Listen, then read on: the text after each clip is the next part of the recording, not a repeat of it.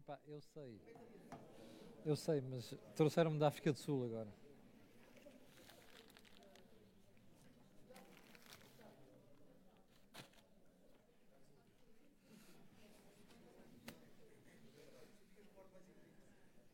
Com ar mais quê?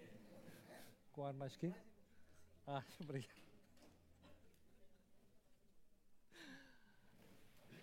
Cláudia, bora. Quantos? Sete. A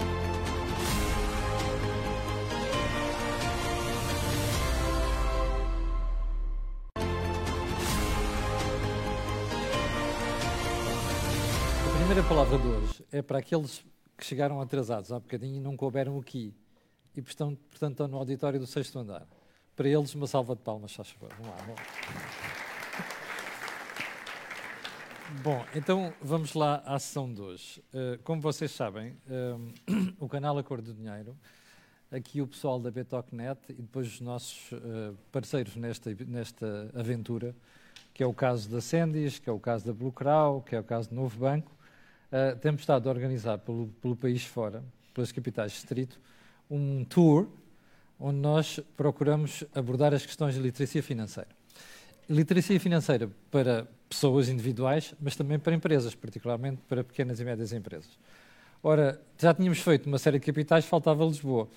Por acaso está a correr bem, não é? Está cheio, o auditório lá em cima está cheio.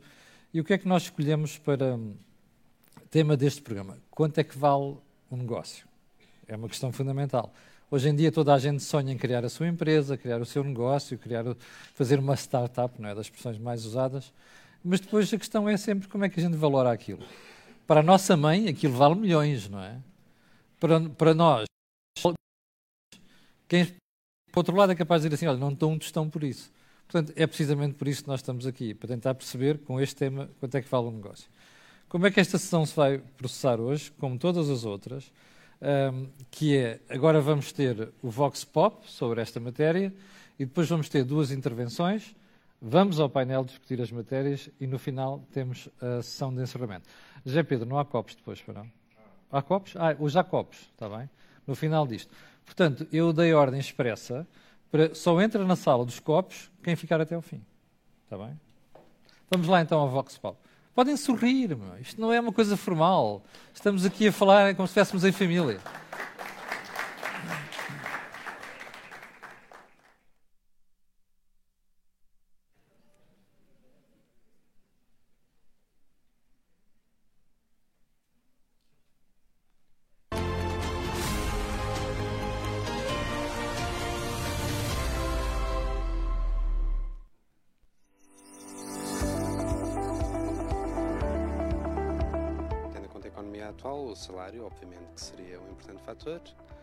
Seria outras coisas, como por exemplo uh, receber alimentação. Há pessoas que dá jeito ter algum tipo de subsídio para o transporte ou, e, obviamente, claro, seguros de saúde, também as pessoas agradeceriam. É a administração, ser boa. A sua atividade, uh, o espaço, a logística. O valor de uma empresa, em que sentido? ver o share price e o número de shares outstanding, depois multiplicando uma pela outra chegava um valor. Conhecer o produto que ela, que ela vende, que ela uh, uh, usa para atender o cliente e comparar com, com o valor que ela cobra para ver se é um, um custo-benefício uh, que vale a pena. Né? Conhecer os valores que eles defendem, conhecer um bocadinho a filosofia da empresa, o que é que para eles é importante num colaborador, o que é que para eles é importante como filosofia da empresa apresentar no mercado.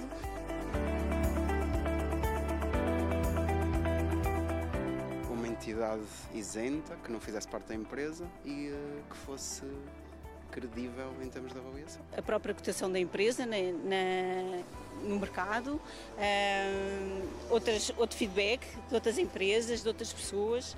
O Estado pessoas que já estivessem na empresa, uh, realmente são, serão os que estão, têm experiência pessoal. O rendimento que o negócio propõe ao fim do, de um ano, se o rendimento for em termos de percentagem ao investimento, E há de haver uma equação qualquer que se deve fazer para ver o, investimento e o rendimento. E a diferença será o lucro.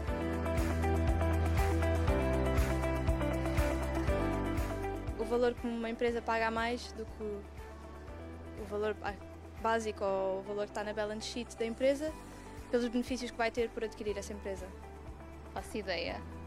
Isso faz lembrar o, os stands de automóveis que vendem o Blue Sky. Uh, eu penso que aquilo que o indivíduo o proprietário da empresa considera que a empresa tem valor, uh, esse será o goodwill, porque é, é intangível.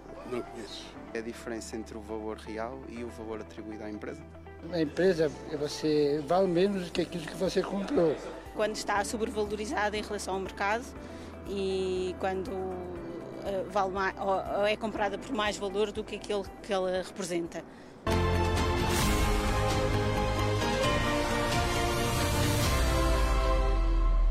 Bom, não, não, não, não fiquem impressionados porque a quantidade de ignorância que a gente apanha nos Vox Pop é, é razoavelmente distribuída pelo país. Portanto, isto foi feito na região de Lisboa uh, e uh, o nível de ignorância ou de desconhecimento das matérias é exatamente o mesmo, estejamos em Ponta Delgada ou em Faro ou lá em cima no Norte, qualquer outra das capitais onde nós já, já estivemos.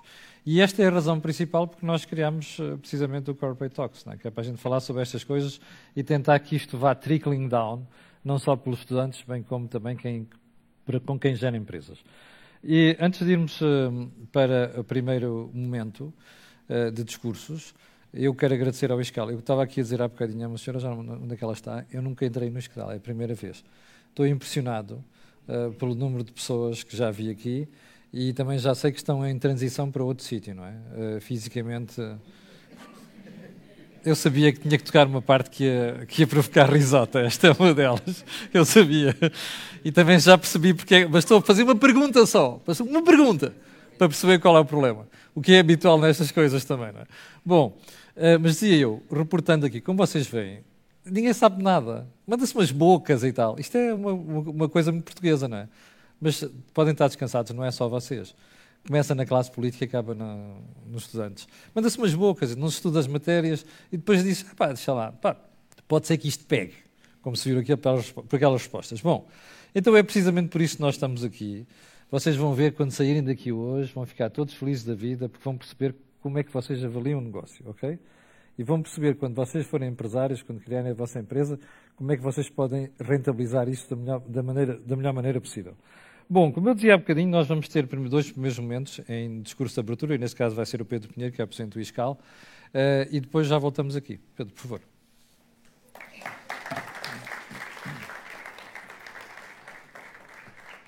Olha, vocês não levam a mal que eu tiro o casaco, pois não, isto está um bocado de calor aqui. Não levam mal. Bem, boa tarde a todos.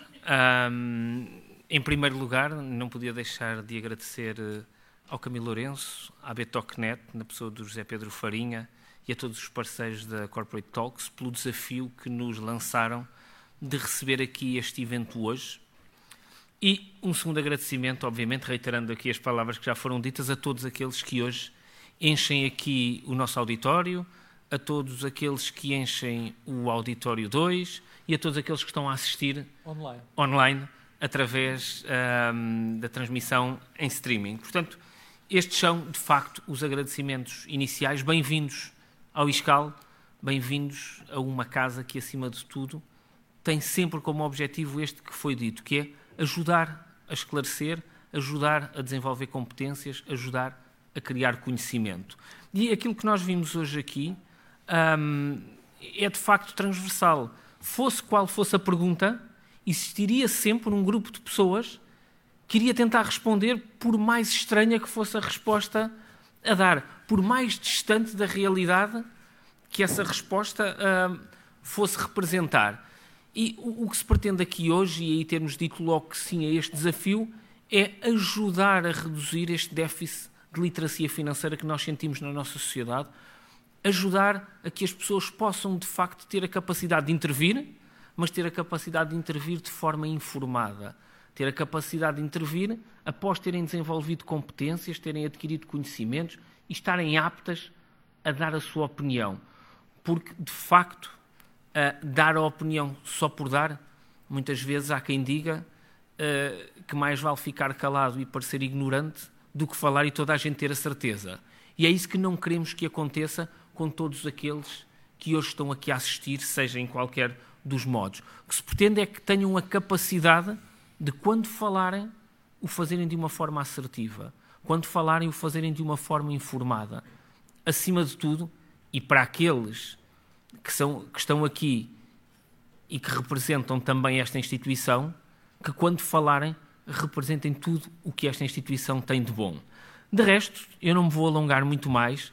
O que eu vos queria desejar e, e, e dar era, de facto, as boas-vindas ao ISCAL, agradecer o facto de nos terem proporcionado este momento aqui e enaltecer a importância que estes eventos têm no contexto da sociedade portuguesa, com o intuito de desenvolver o nível de literacia financeira da nossa sociedade. Muito obrigado a todos, desejo uma excelente sessão a todos e que no final todos sejam de facto capazes de dar respostas melhores do que algumas daquelas que ouvimos aqui no início. Muito obrigado a todos.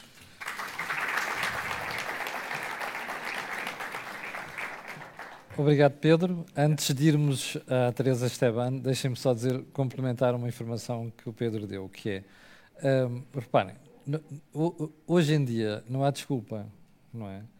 Há 20 anos ou 30, a gente podia dizer assim, bom, quer dizer, o acesso à informação é difícil. Nós temos que ir a uma biblioteca, temos que comprar livros. Hoje em dia está tudo acessível aqui, nem é preciso computador, nem tablet, está aqui. Isto, smartphones hoje em dia são a, a melhor ferramenta de produtividade que nós temos. E depois há uma coisa fundamental, que é, não é só o Google. Um tipo vai ao YouTube e tem autênticas lições de universitárias, e não só, sobre tudo e mais alguma coisa. Portanto, não há razão nenhuma para não estarmos informados. E a grande diferença, hoje em dia, entre as sociedades desenvolvidas e aquelas que não são, está precisamente no domínio da informação. Porque é a, a, informação, que é o conhecimento,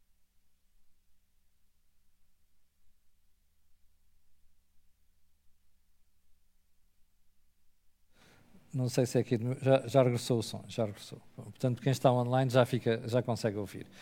Ou seja, a única diferença entre o desenvolvimento e o subdesenvolvimento é a informação. E o que nós fazemos com ela. Portanto, não há desculpa nenhuma para passarmos por aquelas vergonhas que passaram ali há bocadinho. Bom, Teresa Esteban, vamos lá. Rede do empresário. Eh, ela vai nos explicar o que é que fazem e qual é que é a utilidade okay, das empresas trabalharem em rede. Atenção, nós sozinhos não somos nada. Em conjunto com outros, fazemos a diferença. Teresa. Muito obrigada. Uh, e obrigado por ter aceito o convite. Ah, sim, obrigada. Uh, boa tarde a todos. Uh, em primeiro lugar, quero agradecer o convite ao Camilo, agradecer aqui em nome também da Betoc uh, ao José Farinha, a todos os parceiros que estão aqui, ao ISCAL por nos receber, principalmente estes futuros empresários, que a mim me interessa muito que estão aqui todos. Gosto de futuros empresários. É gosto. verdade, são os nossos futuros empresários e acho que toda esta informação que, que hoje vai ser ouvida aqui durante esta tarde, eh, tenho a certeza que vai ser muito útil e tenho a certeza que ah, vão, vão sair daqui mais ricos em termos de aprendizagem, de certeza. Uh, eu vou-vos explicar um bocadinho o que é, que é a rede do empresário. Fiquei muito, curioso com este, muito curiosa com este tema de quanto é que vale o meu negócio, porque me despertou a mim também interesse, não só pela rede do empresário, mas por me perceber que muitas empresas não fazem esta avaliação e que muitas vezes vêm ter connosco e só fazem quando necessitam. Mas, de qualquer maneira, vou fazer aqui uma breve uh, apresentação para vocês conhecerem. A Rede do Empresário é uma plataforma. Nós trabalhamos com mais de 10 mil PMEs. Nós temos um propósito muito claro e vai um pouco ao encontro do que o Camilo disse, que é a colaboração.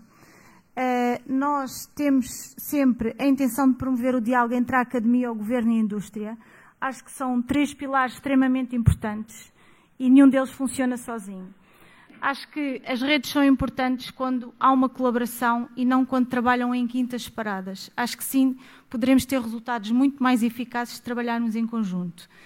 E se vocês repararem, em quase todas as situações temos a academia, temos o governo e temos a indústria. Por isso, acho que é essencial trabalharmos em, em conjunto. Uh, não, não, não, pronto, não, não, divagando aqui muito e indo assim ao, ao, nosso produto de excelência que nós temos, que é os chamados BSN, Business Science Network. Uh, estas BSNs uh, são grupos de trabalho. Nós temos várias áreas. Temos a área de formação e educação, temos a área de sustentabilidade e responsabilidade cooperativa, que agora está com um peso muito grande, temos a área, a área da tecnologia, temos a área de turismo e cultura, uh, temos a área de direitos humanos, pronto, temos várias áreas. E como é que isto funciona? Estes grupos de trabalho que têm é um representante, são vários membros fundadores que representam os diversos uh, setores, e o que temos é uma agenda anual, porque assim, a rede tem também um propósito que é operacionalizar o facto de ser muito empírico e de ser eh, muito teórico não, não nos leva a lado nenhum. Então, nós gostamos muito de operacionalizar. Então, essa agenda anual obriga a juntar este conjunto, não só de membros fundadores, mas de empresas, do governo, da academia, e executar determinadas tarefas em prol da sociedade. Fazer questionários, fazer, uh, organizar summits, uh, organizar workshops, ouvir uh, as empresas, fazer case studies, perceber o que é que se calhar as grandes empresas estão a fazer e o que é que podem ajudar as mais pequenas, perceber também o que é que se está a fazer lá fora. Pronto, é uma série de ações que fazemos ao longo do ano. Também temos, já para conhecerem, uma revista associada a cada um destes BCNs, uma revista digital, onde partilhamos também boas práticas, bons exemplos e que também ajuda, ajuda aqui o empresário a, a divulgar também a sua informação há um tempo atrás, mas há muito tempo atrás, eu já desafiei o José para criar um BCN ligar à área financeira. Disse, oh, José, arranja um nome giro, porque esta área é essencial. E é, porque é assim, há um conjunto de parceiros aqui, desde investidores, à área financeira, aos bancos, que é, muito, é um tema que tem que se discutir, é um tema que temos que falar e que é uma necessidade para os empresários. Então, pronto, eu estou a aguardar que o José lamentável, assuma lamentável. aqui este papel tão importante para os empresários, que é a vossa área, que estão aqui os futuros empresários a, a estudar esta área. Vão, pronto, então, olha, até oh, Teresa, ele não sai daqui hoje sem se comprometer com isto. Sem ter o nome, publicamente. Não é? claro. publicamente. Pronto, José, não te esqueças que tens de ter um conjunto de membros fundadores, representantes dos diversos setores, que eu já vi que alguns estão aqui. Exatamente. É só para ajudar. Mas pronto, eh, e isto é muito interessante porque realmente, isto relativamente ao. Pronto, agora passando aqui um pouco para o, para o assunto do valor da, do negócio. Uh, como eu estava a dizer, isto para as pequenas e médias empresas é muito difícil de ser definido ou, ou de chegar lá. Eu acho que é um, é um, tema, e aqui os especialistas vão falar a seguir, mas eu acho que é um tema difícil. Porque uh, muitas vezes o que eu noto isso, ou temos um contabilista muito rigoroso, que nem sempre há, mas eu, por exemplo, se formos aqui ter com o José, não há hipótese. Não vão misturar o dinheiro, o dinheiro pessoal com o dinheiro empresarial. Pronto, é porque assim, se não for o contabilista, de certeza que até eu vou misturar. Pronto. Isto é, é uma das situações que aparece mais, e eu, eu noto isso, é que há esta, há esta mistura de, destes dois dinheiros. Pronto. Uma outra, outra das coisas que. Oh, que oh, Teresa, já agora, um, isto é uma coisa informal, portanto podemos estar aqui a trocar impressões okay, e podemos estar a fazer um discurso. Uh, a malta que está na plateia é malta muito jovem e não tem conhecimento disto porque ainda não, não criou o seu negócio e não entrou na vida empresarial. Eu gostava que explicasse melhor esse conceito daquilo que é a empresa, ou a conta da empresa, o dinheiro da empresa, o dinheiro pessoal. Estamos a falar de utilizar o cartão da empresa, por exemplo, para coisas pessoais. Não é? é isso que estamos aqui a falar. Eh, sim, olha, eu não devia dizer isto publicamente, mas é que isto também me acontece a mim. Pois. É que é bom que a malta tenha a noção que não pode misturar as duas coisas. Não, porque depois a contabilista vai pedir um extrato e vai dizer assim: esta linha aqui, restaurante. Okay. Isto foi quê? Foi, um, foi alguma reunião? Não, foi com os meus filhos, pronto. E está pois. tudo estragado. Estão a ver? Olha, isto foi o quê? Foi as suas férias pessoais? Ou você levou aqui algum cliente a passear? São estas coisas Não, mas, mas é que nós pedimos a fatura em nome da empresa. Mas, pois, exatamente. mas vamos com os filhos, pronto. É que isto é, é, é às vezes acontece. Acontece, pois acontece. Pronto. Já sabem que se estiverem como contabilista o José Pedro Farinha isso não vai acontecer, não é? Exato, mas, mas é, eu acho que é, é, é, importante para nos organizarmos, mesmo em termos, eu acho que isto, a organização empresarial, quem, tá, quem tem posse do cartão, é muito importante também haver esse apoio. E uma das coisas que eu vejo, e, e ao longo de, de, deste tempo vamos, falar de certeza, e isto mesmo do valor do negócio, é a capacitação e a formação. Porque eu acho que a maior parte dos empresários, Uh, estes temas são muito. Parece que é um tema banal, mas não é. É muito importante saber porque é que é importante avaliar uma empresa, porque é que é importante eu saber o meu valor. Porque eh, e também ter uh, um pouco também do contexto do que vai acontecer ao longo do dia, que é ter a mente aberta também para, para estas situações de fusão, de aquisição, uh, de, de ir ter com o investidor. Porquê? Tudo isto pode fazer crescer muito o negócio, pode nos tornar muito mais competitivos e até haver uma reputação sólida da, das empresas, não é? Isto tudo Uh, há, há, empreendedores e empreendedores, é o que eu acho. E há uns que têm assim a mente mais aberta e arriscam muita coisa e outros são mais conservadores. Pronto, isso também, também é o Mas acho que estamos no momento certo para fazer esta, pronto, esta, esta passagem de mente mais aberta para algumas destas situações.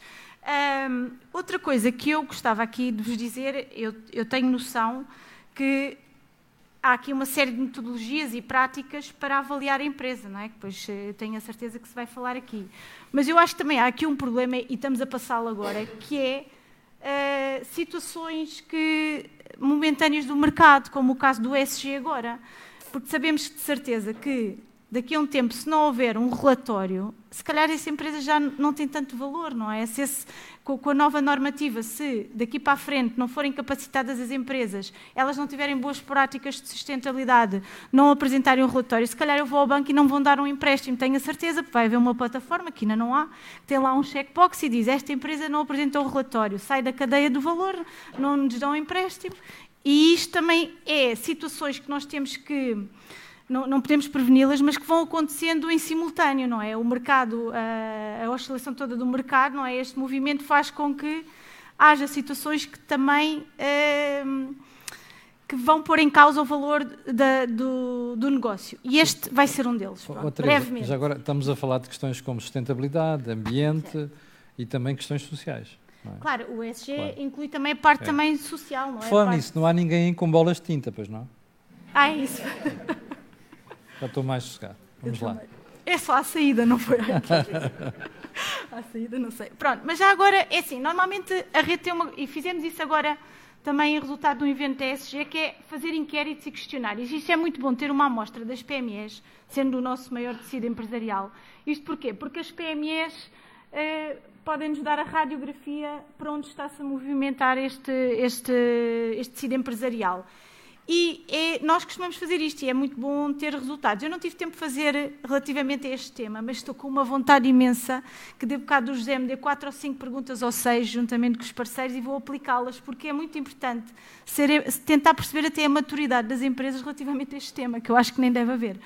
Mas eu posso só dar aqui três indicadores, três coisas que, que normalmente passam, passam pela rede, que é procura de um financiamento e investimento, sejam empresas nacionais ou internacionais, Chapa 5, quero candidatar-me aqui a esta call que abriu, este programa novo, quero um investidor porque quero abrir um negócio. Mas sabe quanto é que vale o seu negócio? Não. Tem plano de negócio? Mais ou menos. Uh, plano de viabilidade? Não, nem sei o que é isso. Pronto. Acontece, sabem, mas pronto. O que eu quero dizer é que é muito importante terem um plano de negócio bem feito à partida, viabilidade, e mesmo as empresas que já estão no mercado há algum tempo, refazê-lo e voltar a fazê-lo. Isto porque o mercado está sempre, como eu vos disse, há um movimento constante e então é muito importante um, criar valor à empresa, haver algo, inovação, uh, voltar a fazer um modelo de negócio. Não é eu, eu vendo tintas há não sei quanto tempo e vou manter-me aqui. Não, eu vou criar agora é uma escola para todos os empreiteiros uh, sobre as tintas. Tem que estar sempre a criar valor, isso é muito importante. Uh, mas pronto, isto é um dos pontos que procuram e que aí eu digo que têm que avaliar a empresa, é procuram a parte de financiamento de investidores. Outro, outro ponto é, há um sócio que quer sair. Pronto, é outro ponto. Outra das situações que eu costumo ouvir é, quer ser um sócio, quanto é que vale a minha empresa? Pronto, tem que saber quanto é que vale a empresa e não sabem, não é? E ainda uma, uma terceira situação que às vezes acontece mais esporadicamente. É situações de divórcio também.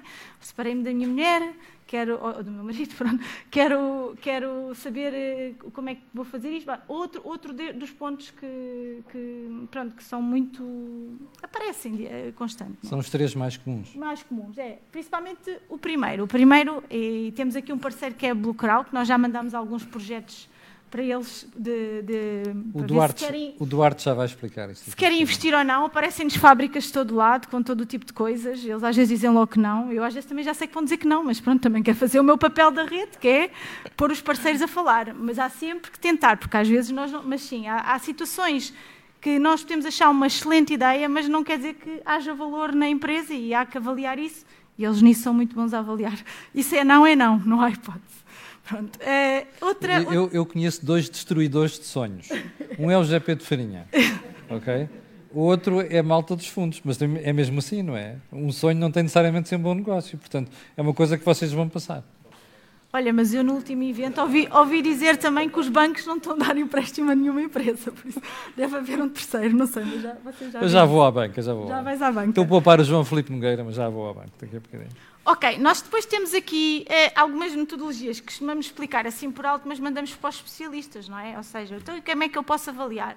Uh, as que nós apanhamos mais é, é, é porque são mi, é, pequenas, médias empresas, é, é, há de ser aquela de, da avaliação do mercado, não é? Aquela que vamos comparar. Existe uma empresa parecida com a minha, trabalha, trabalha com o mesmo segmento, com o mesmo segmento de mercado, uh, se calhar vai valer o mesmo caminho. E depois tem que ter um bocado em conta o crescimento financeiro da empresa, as dívidas, essas coisas todas. Pronto. São tudo questões. Olha, um São tudo questões que, que vão acontecendo.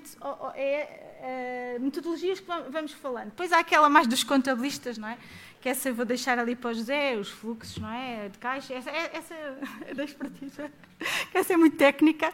E depois temos aqui uma que, nós, que é muito falada lá na, na rede, que é, que é a avaliação dos ativos. Isto principalmente pelos ativos intangíveis. Pronto, nós sabemos que há os ativos tangíveis, pronto, essa é mais, também mais técnica e, e, e, sabemos quais são. Eu tenho uma fábrica, tenho um carro, tenho que pagar estas dívidas, pronto, eh, até, até a situação estar uh, quase regulada. E depois temos aqueles que também são muito considerados e que nós também uh, pedimos sempre para valorizar, que é o facto da própria reputação, tenho uma base de dados grande, tenho Uh, agora não me estou a recordar o que é que há mais. Uh, a reputação, a imagem, a marca, pronto. Todo, todos esses fatores que também têm que ser avaliados.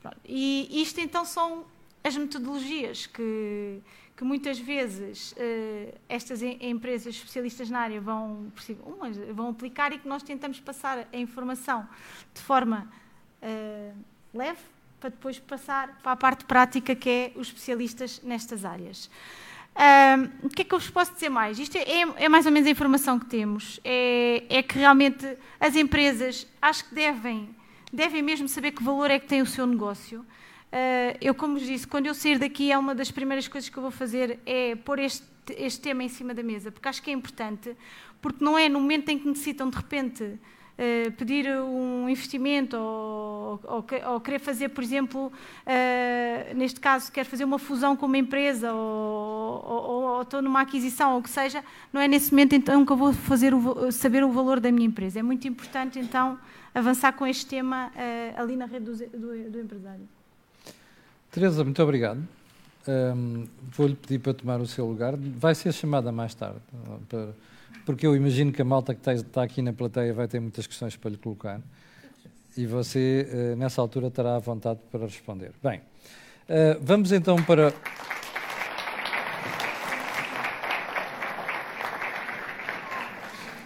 Vamos então para o momento de maior componente prática disto, que é aqui o painel, eh, que vai ser constituído não só pelo GP de Farinha, que já foi aqui várias vezes mencionado, mas também por aqueles, eh, aquelas empresas que estão connosco neste processo. Eu vou convidar o Fernando Amaral, da Sendizalidade.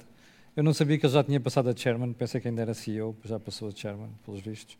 Ficar aqui à minha esquerda. Um, João Felipe Nogueira, do Novo Banco. Credit Manager.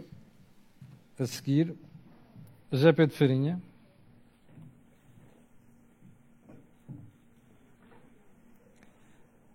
CEO da Betocnet e é o responsável por nós estarmos aqui no ISCAL. Aliás, acho que tu dás aulas aqui, né? ou deste aulas aqui, pelo menos. Pois. E, e, depois o Duarte Calheiro Menezes, que é o manager do Growth Fund da Blue Crow. Duarte, ali para a última cadeira. Last but not the least. Vocês agora abram bem os ouvidos, ok? Porque além da fase dos discursos, que é sempre uma fase muito interessante, vocês agora vão ver na prática aquilo que é a experiência de quem gera empresas e gera projetos. Portanto, a coisa que vocês, mais importante para vocês é perceberem, além daquela componente teórica que vocês têm nas faculdades, o que é que é realmente trabalhar no meio empresarial. E estes senhores que aqui estão são o melhor exemplo disso. Ou seja, vocês aqui nesta ação podem queimar uma série de etapas. Estejam com os ouvidos bem abertos e depois, no final, não se coíbam de fazer perguntas, ok? Por mais idiota que possa parecer.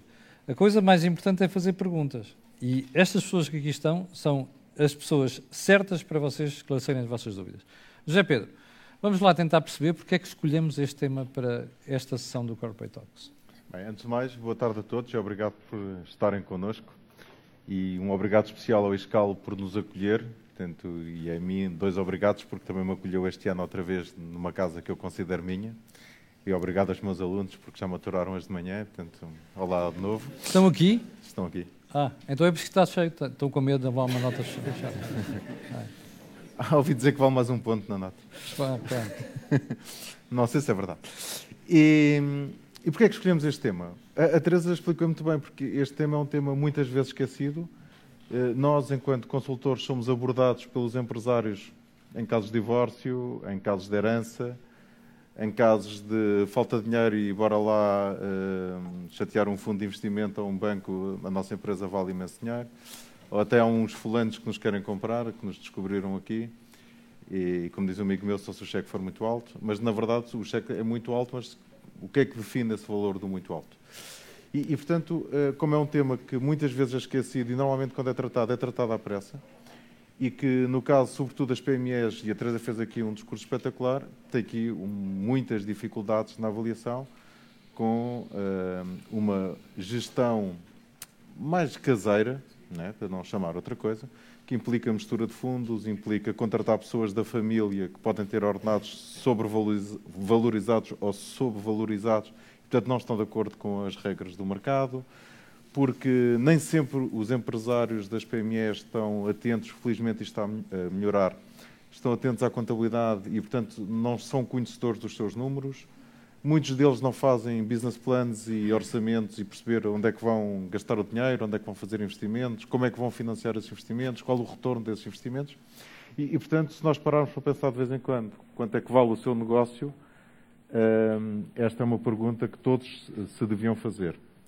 E depois há os casos caricatos das empresas que valem mais de mil milhões, que são os unicórnios e que nunca deram lucro, e portanto eu acho que também esses deviam perguntar porquê é que valem tanto. Mas isso já é outra questão. Portanto, a escolha deste tema é de facto por estas razões todas. Estavas a pensar em alguém? Não, não. Ah, bom, tá bom. uh, Fernando, já não vinhas à estação há alguns tempos, andavas a mandar Carla Costa e tal. Moçambique ocupa-nos. Ah, Moçambique ocupa-nos. Muito bem. Diz-me lá quanto é que vale a tua empresa. Há uma coisa que eu consigo garantir: vão conseguir sair daqui todos sem perceber como é que se valoriza uma empresa. Uh, eu, eu, explico o que, é que, é que eu quero dizer com isto. Há uma parte que é relativamente simples, que é uh, a componente técnica de como é que se avalia uma empresa. Eu costumo dizer que no mínimo há dois cheques.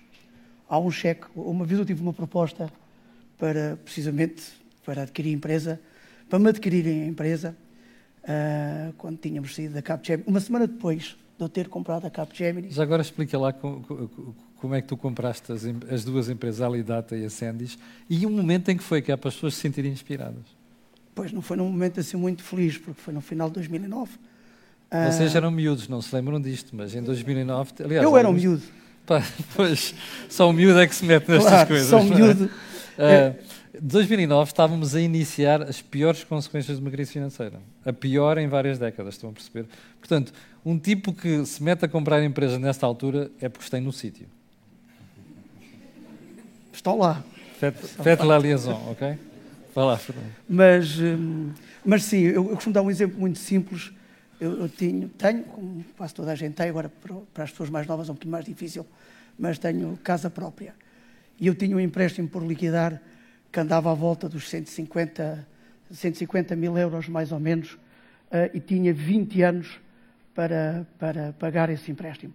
Esta era a minha situação financeira antes de eu sair da Capgemini. Quando eu saí da Capgemini com o Sendis e com a Alidata, eu deixei de ter 20 anos e passei a ter 30 dias para pagar 180 mil euros a cada 30 dias de vencimentos. Portanto, foi isto que mudou na minha vida. Portanto, deixei de ter uma série de anos para, para fazer essa, essa liquidação desse, desse empréstimo e passei a ter 30 em 30 dias. O que traz uma palavra que agora está muito na ordem do dia, que é o stress. Há 20 anos atrás não havia stress, havia pessoas atarefadas, hoje há stress. uma pessoa trabalha 8 horas por dia e tem stress. uh, naquela altura não pensava bem assim, mas o que eu vos dizia há pouco é: há dois cheques. Há um cheque que traduz o valor da empresa e essa, já todos aqui falámos, é relativamente fácil de calcular. Nós sabemos quais são os ativos da empresa, quanto é que ela fatura, qual é a rentabilidade que tem. É relativamente fácil chegar a um valor. Eu, eu uma das empresas que adquiri, quando se foi olhar para os, para os mapas, para, essa, para esta parte mais técnica, disseram-me: oh, Fernando, não te metas nisso, que a empresa está falida. Hoje é das empresas mais rentáveis que eu tenho. Porque há uma parte que não está na contabilidade, não aparece em lado nenhum não está na contabilidade a qualidade da equipe, não está na, na contabilidade a qualidade do produto, não está na contabilidade se a empresa tem sido bem gerida, bem gerida no aspecto desenvolvido comercialmente. Há muitos fatores que não aparecem refletidos em balanço nenhum. E, portanto, e isso também vai da nossa capacidade de olhar para um negócio e ver para além de um balancete. E esta, às vezes, é a grande dificuldade. Porque este é o segundo cheque. Quando nos perguntam de quanto é que vale uma empresa, eu, a resposta que eu dei na altura, eu disse, olha, é capaz de ter o cheque com o valor certo da empresa. Mas quanto é que eu acho que ela vale, não tenho certeza absoluta. E este, este, o valor destes dois cheques é que faz a, a diferença. Uh, chegar a acordo neste, com divórcio ou sem divórcio, a vender ou a comprar. Uh, a ser que o divórcio é fácil de resolver. Uh, dizer... ele, depois ele explica como é que se resolve a questão do divórcio, uh, para não ser eu a dizer. Uh, mas, mas isso resolve-se. Agora, chegar a um acordo que seja de, de, de, do interesse de todos, aí é que é a parte mais complicada. Muito bem. João Filipe, um, há bocadinho a Patrícia, Patrícia, a Teresa estava aqui a falar de, das, das, das, formas de cálculo daquilo que vale uma empresa e uma das coisas que falou foi a da parte da banca. Ou seja, imagine que alguém decide sair, um sócio decide sair, uh, ou então que alguém se divorcia e, portanto, tem que pôr a sua cota uh, no mercado. Quando alguém chega ao pé de vocês e diz assim, olha, eu precisava de um empréstimo para ficar com aquela participação, qual é a primeira resposta que o banco dá? Bom, muito boa tarde a todos. Desde já, muito obrigado pelo convite e também uh, dar os parabéns a este tipo de iniciativas, porque eu acho que são extremamente importantes e a plateia que está à nossa frente é o futuro e será esse futuro que faz com que nós, bancos, enquanto parceiros, possamos cada vez mais ter menos dúvidas naquilo que nos vai aparecendo. Agora, respondendo à pergunta do Camilo. Ora bem, eh, nós, no nosso dia a dia, enquanto parceiros dos nossos clientes, eh, é bastante comum aparecerem empresas que nos vêm ou por, pela via dos divórcios dos sócios. Eu há pouco Sim. brincava aqui porque eu dizia que ou não se casa ou então uh, altera o regime de casamento antes de se divorciar. Um, o nosso maior problema hoje em dia tem a ver com os elementos que nos apresentam. E, portanto, nós vamos pedir sempre a palavra-chave, o Camilo disse logo no início, que é informação. E nós precisamos ter uma noção clara do que é que é um negócio. Nós precisamos de fazer algo que há duas, e peço desculpa estar aqui a, a voltar um bocadinho atrás, há duas sessões atrás falaram muito dos business plans, nós vamos precisar de um business plan. Uh, eu tenho alguma experiência, já de oito anos, em, mesa, em, em estudar crédito, e o que acontece muitas vezes, e, uh, a nível destas, destas empresas, tem a ver com o que é que nos chega às mãos. E aquilo que eu vos posso dizer, e posso garantir, é que a qualidade das peças e daquilo que nos chega, chegava há oito anos para aquilo que nos chega hoje em dia é totalmente diferente.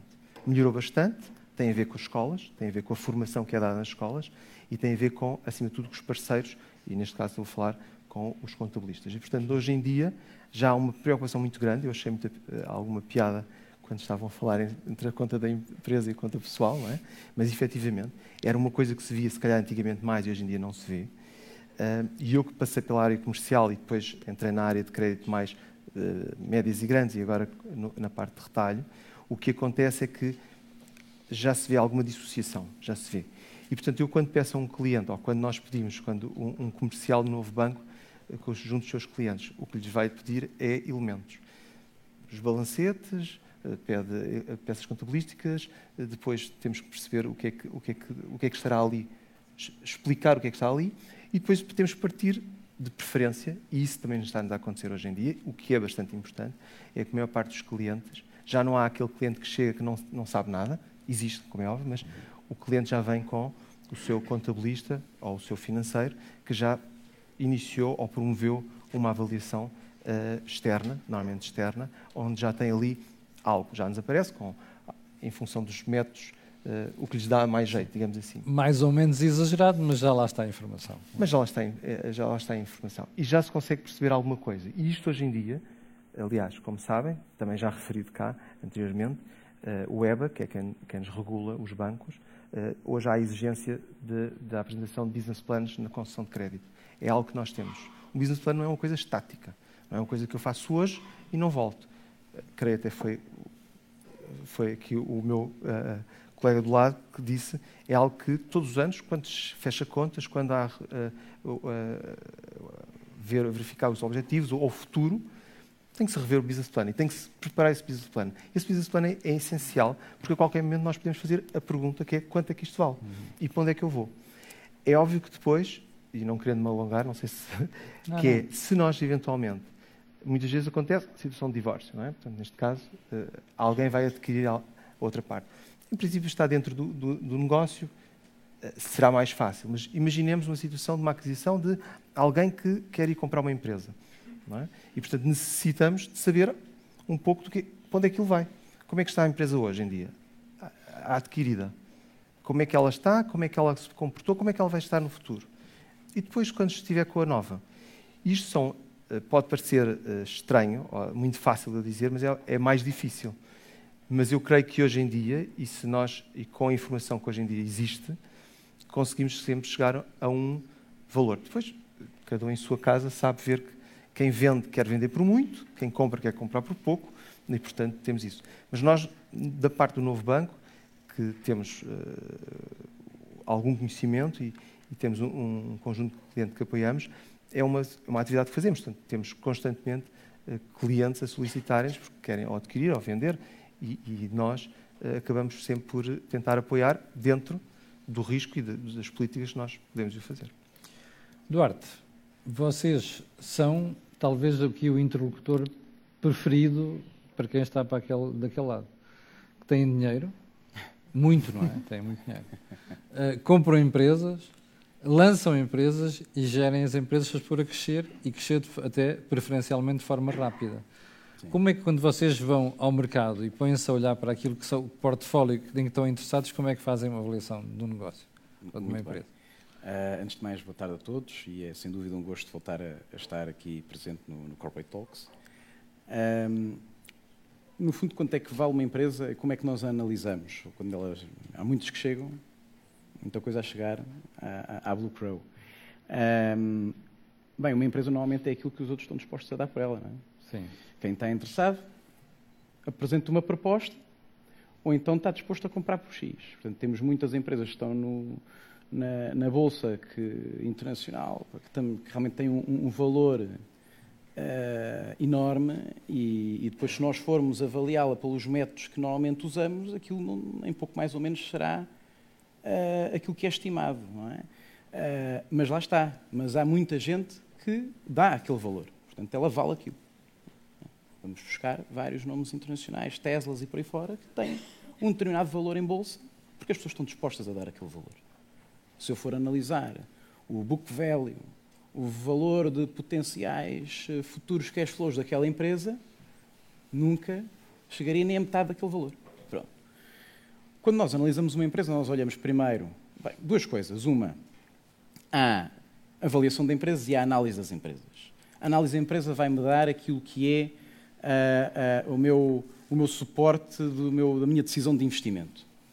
Uh, por isso, o que, é que eu vou, o que é que eu vou olhar? Vou olhar para as demonstrações financeiras e vou fazer os, cash flows descontados, obviamente, mas vou olhar para a equipa. Vou, a equipa de gestão, os sócios, quem está a gerir a empresa. É, têm skin on the game? Uhum. Investiram também? Ou simplesmente tenho aqui uma ideia, tenho aqui um negócio que começou, fui financiado, eu estou à procura de dinheiro para, para que isto, que isto cresça. Mas eu não meti do meu, rigorosamente nada, não fiz nenhum esforço financeiro, quer dizer, não. Estão não a trabalhar com o dinheiro dos outros. Exatamente, trabalhar com o dinheiro dos outros é muito fácil. Depois, é uma equipa multidisciplinar, ou seja, pode haver um ideólogo do produto, do serviço, mas tenho um comercial, tenho um gestor operacional, tenho uma equipa capaz de gerir o negócio e de o fazer desenvolver, sim ou não. Uh, e depois vamos ver outras coisas, vamos ver, é tecnológica, já foi testada a tecnologia, tem patentes, tem ativos tangíveis, pronto, isto, isto é a análise da empresa que nós temos que fazer. Depois vamos, obviamente, à avaliação. A avaliação, muita gente fala do equity value, que é o, que é o, que é o book value, o valor contabilístico, mais o valor atualizado líquido daquilo que é a potencial uh, faturação futura ou oportunidades de crescimento do negócio. Quando a empresa é uma empresa estável, que já tem provas dadas, tem um book value, e nós conseguimos traçar ali uns cenários e conseguimos estimar quanto é que ela vale. Agora, se é uma empresa nova, o book value normalmente, tendencialmente, é zero. E aí é que nós entramos nos Excel, que muitas vezes parecem filmes de ficção científica. e aí temos que ver muitas coisas. Temos que ver quanto é que foi investido na empresa. O cash, o tempo, uh, e uma coisa que nós chamamos de criar grants. O que é que são grants? Grants são, é tudo o resto. São, uh, podem ser fundos europeus, podem ser contratos uh, para escoar o produto final, pode ser contratos de, de, de garantia de matéria-prima, no caso de ser uma empresa industrial. Há vários fatores aí que jogam naquilo que é a nossa decisão de investimento. Quanto mais confortáveis nós estivermos, melhor. E melhor também poderemos saber como avaliá-la. Eduardo, mas não entramos aqui numa zona onde é tudo muito aleatório? Entramos numa zona... Em que é difícil depois de descer ali ao nitty-gritty?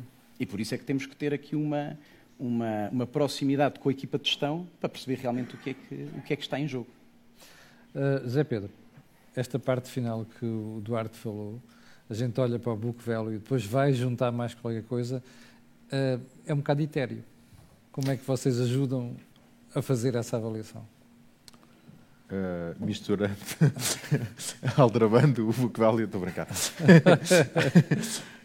como é que nós ajudamos? para já não há um método de avaliação que seja o método certo. Né? Portanto, isto vem nos livros. Portanto, o book value é um deles, os cash flows descontados é outro, o valor de mercado é outro, em que temos o cenário dos múltiplos e, portanto, pelo menos é o valor que o mercado está habituado a pagar. Né? Portanto, compramos escritórios de contabilidade por 50% eh, da faturação anual, por exemplo, não é? Portanto, compramos eh, bancos... Ou seja, pelo... é preciso conhecer muito bem o setor, não é? E para é... perceber aquilo que é norma. Sim, e nas PMEs é mais difícil, mas há indicações do mercado de últimas transações semelhantes onde se consegue perceber qual é o múltiplo mais adequado.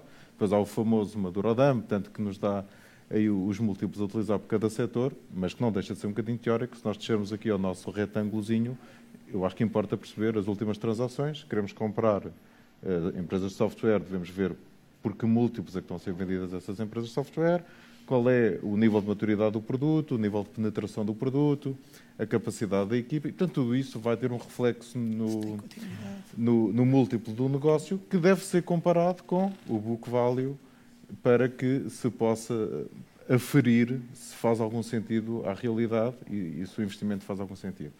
Quando nós estamos a falar de cash flows descontados, portanto, inevitavelmente estamos sempre a falar de pegar num business plan e o business plan tem outro problema, é que no Excel cabe tudo. É verdade. E hoje até há ferramentas para fazer business plans, ainda é mais fácil, porque aquilo carrega-se num botão e, e atualiza tudo. Mas dá-nos sempre o resultado que nós quisermos. Portanto, daí que quando nós vamos partir para a avaliação de um negócio, a primeira coisa que perguntamos ao promotor é quanto é que quer que dê. E em função disso vamos olhar para o business plan que é juntamente que depois o Duarte vai destruir quando for analisar. Não, não porque nós fazemos esse papel antes. Ah, pronto, desculpa. Uh, Por Duarte... isso é que eu dizia que o primeiro estraga prazeres disto é o José Pedro Farinha, percebe? Depois o segundo é o Duarte. Porquê? Porque nós não vamos apresentar uma coisa ao Duarte que não faça sentido. Senão ele à segunda já não nos ouve. Claro, é a perda de credibilidade da empresa que está a avaliar. Exatamente. Portanto, é importante perceber qual é a expectativa do empresário e depois perceber como é que ele vai montar um business plan para explicar essa expectativa e a seguir vamos comparar com os múltiplos do mercado, vamos olhar para, os, para o balanço e perceber o book value se faz algum sentido E então aí chegamos a um intervalo de valores. Isso é outra coisa importante. Nunca há uma avaliação que dê É. um valor. A avaliação dá um intervalo de valores, não é? Por isso, uma das perguntas do Vox Pop é o que é que é isto do goodwill? Portanto, o goodwill é exatamente traduzido à letra. É a boa vontade de alguém vender e de alguém comprar para se chegar a, a esse intervalo. Já agora, não há badwill, ok? Isso é má vontade, só os bancos é que têm.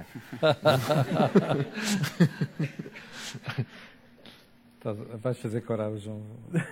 Não. E, e- e, portanto, acho que é a única forma que temos de conseguir eh, apresentar algo credível a quem quer que seja, tanto fundos, investidores, banca, partes Olha, p- Pela diferentes. experiência que vocês têm, e já tens bastante, eh, dos negócios que vocês ajudam as empresas a avaliar, com consultoria, entre aquilo que fica avaliado e depois das operações, quando se concretizam, há uma diferença grande? Bem, há uma certeza que temos todos, inclusive o promotor. O business plan nunca vai ser eh, cumprido na íntegra. Portanto, o negócio nunca vai ser igual ao business plan. Porque o business plan é sempre a melhor expectativa que temos hoje, Sim. eh, castigada pelo destruidor de sonhos, né? que pergunta, mas porquê é que vai vender tanto? A quem é que vai vender tanto? Onde é que vai comprar isso? Porquê é que os clientes vão todos pagar a tempo e horas? E, portanto, vamos destruindo o sonho com perguntas muito simples, não é? Mas ainda assim nunca vai ser eh, igual. Pode ser melhor ou pior. Eh, Sendo que muitas vezes é melhor. Porque havendo a entrada de um investidor forte, ele não traz só dinheiro. Ele traz negócio, ele traz eh, cross-selling, ele traz parcerias, traz branding, traz mercado. Ou seja, acrescentar valor, claramente. Certo, além do dinheiro que é necessário para desenvolver o negócio. Que, aliás, esse é outro desafio é? que a Teresa falou no início, que é chamar os empresários a não, serem, a não terem uma visão pequenina. Nós, em Portugal, todos queremos ser o, dono da quintinha da nossa aldeia. Queremos Depois- ter 100% de uma quinta pequena. Certo. E depois estamos todos a comprar um trator, um pulverizador, uma enxada, não sei o quê, quando que podíamos, em conjunto, ter uma herdade onde partilhávamos o investimento, investíamos em tecnologia e máquinas melhores e mais produtivas e pronto, e tínhamos que gerir egos, que é um dos grandes problemas nestas coisas. Por acaso, deixa-me dizer uma coisa. Há um vídeo no YouTube, por causa da enxada, do tipo que tinha que dar a enxada à cooperativa. Explica isso que estás a dizer. Va- Se a enxada era dele, porque é que ele tinha que Vale a pena vocês verem. Vocês são mesmo muito novos, mas eh, aqui há uns 40 anos. Isto é uma piada que seis pessoas, dez Há pessoas ouviram 50, isto. exatamente, há 50. Nós fizemos disparates muito grandes em Portugal.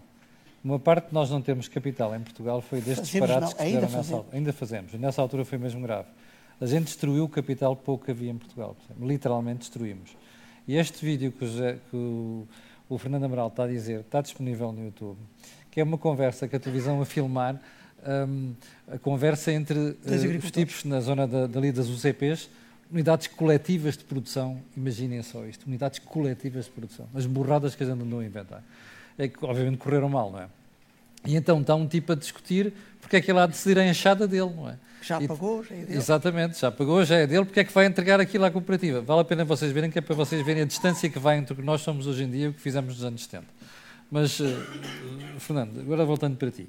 Ehm, tu há bocado disseste já tiveste eh, approaches para, para vender a tua empresa. E nessa altura propus-me a comprar quem me queria comprar. Aí sim, e conseguiste. Não, na altura tinha 13 pessoas. Esta empresa tinha, que me queria comprar, a volta de 180 pessoas. Ah, uma das coisas que se aprende é que não se vendem leitões. Quando venderem qualquer coisa, o porco esteja bem gordo. Isso é que vale dinheiro. Nós hoje temos 150 pessoas. Portanto, eu agora já estou disponível para vender. Ah, naquela altura, não. Olha, e o que é que. eh, se- imagina, se alguém chegasse ao pé de ti para te comprar a empresa neste momento, qual é que tu achas que era o elemento que mais dava valor à tua empresa?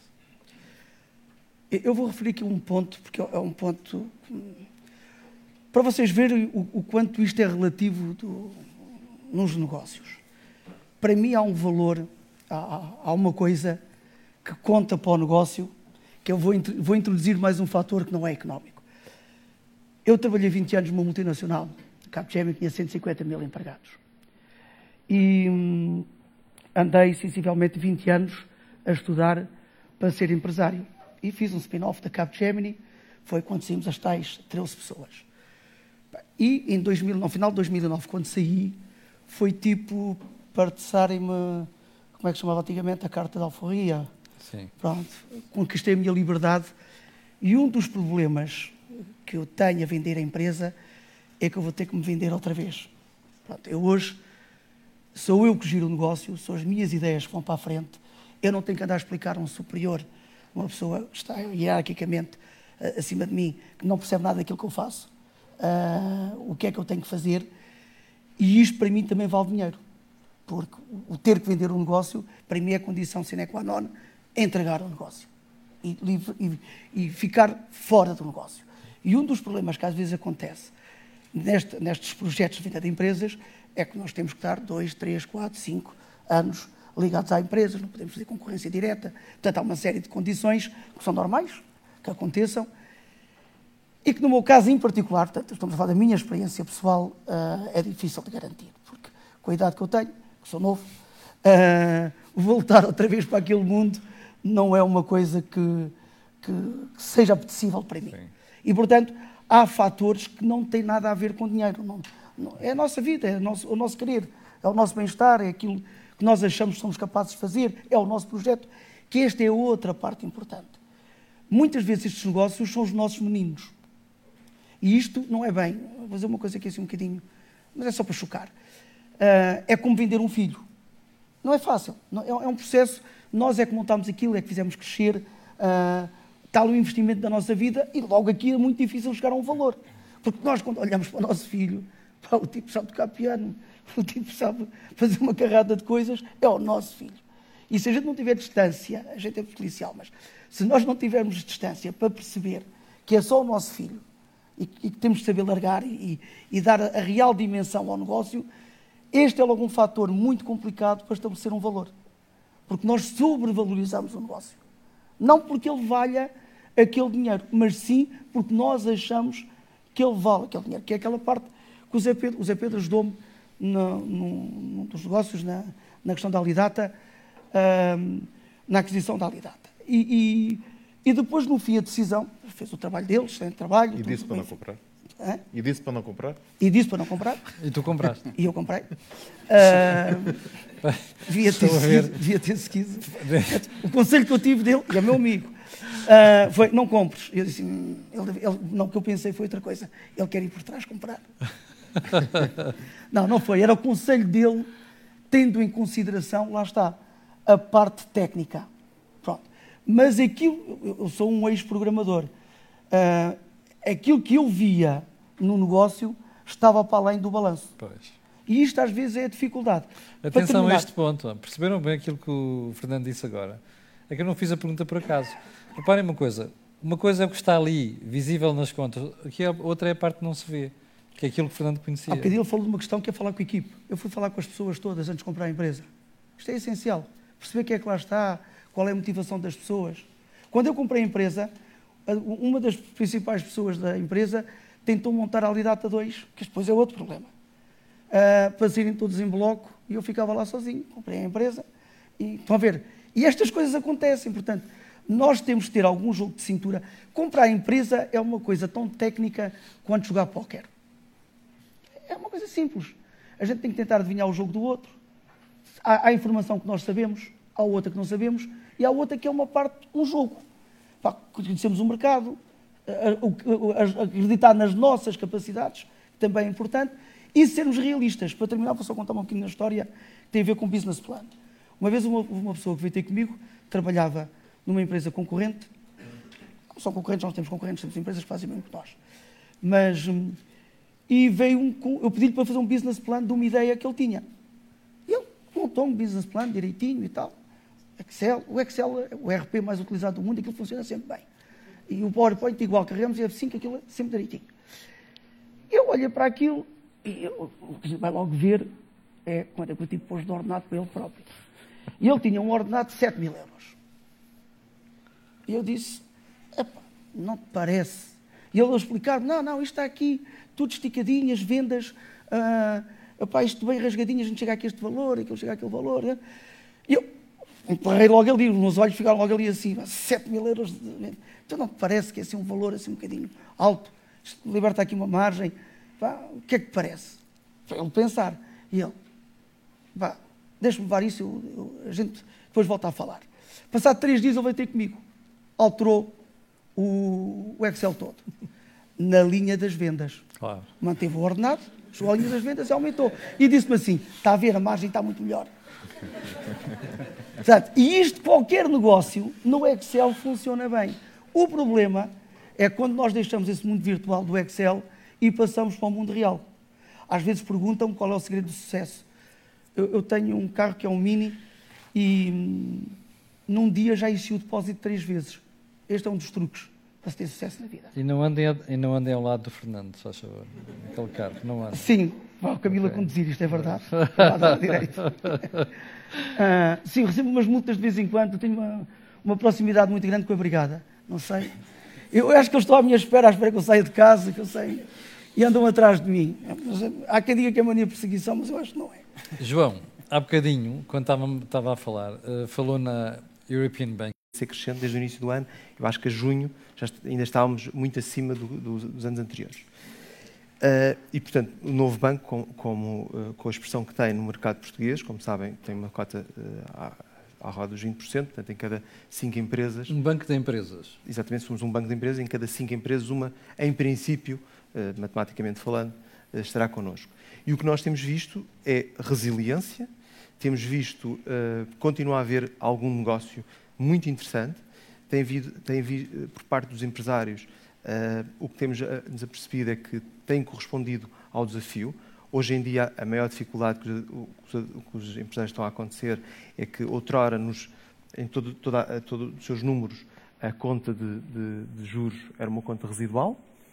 Uh, tinham, e hoje em dia, se nós formos ver, a taxa de juro, desde o início do ano para agora, subiu e isso vai pesar, como é óbvio.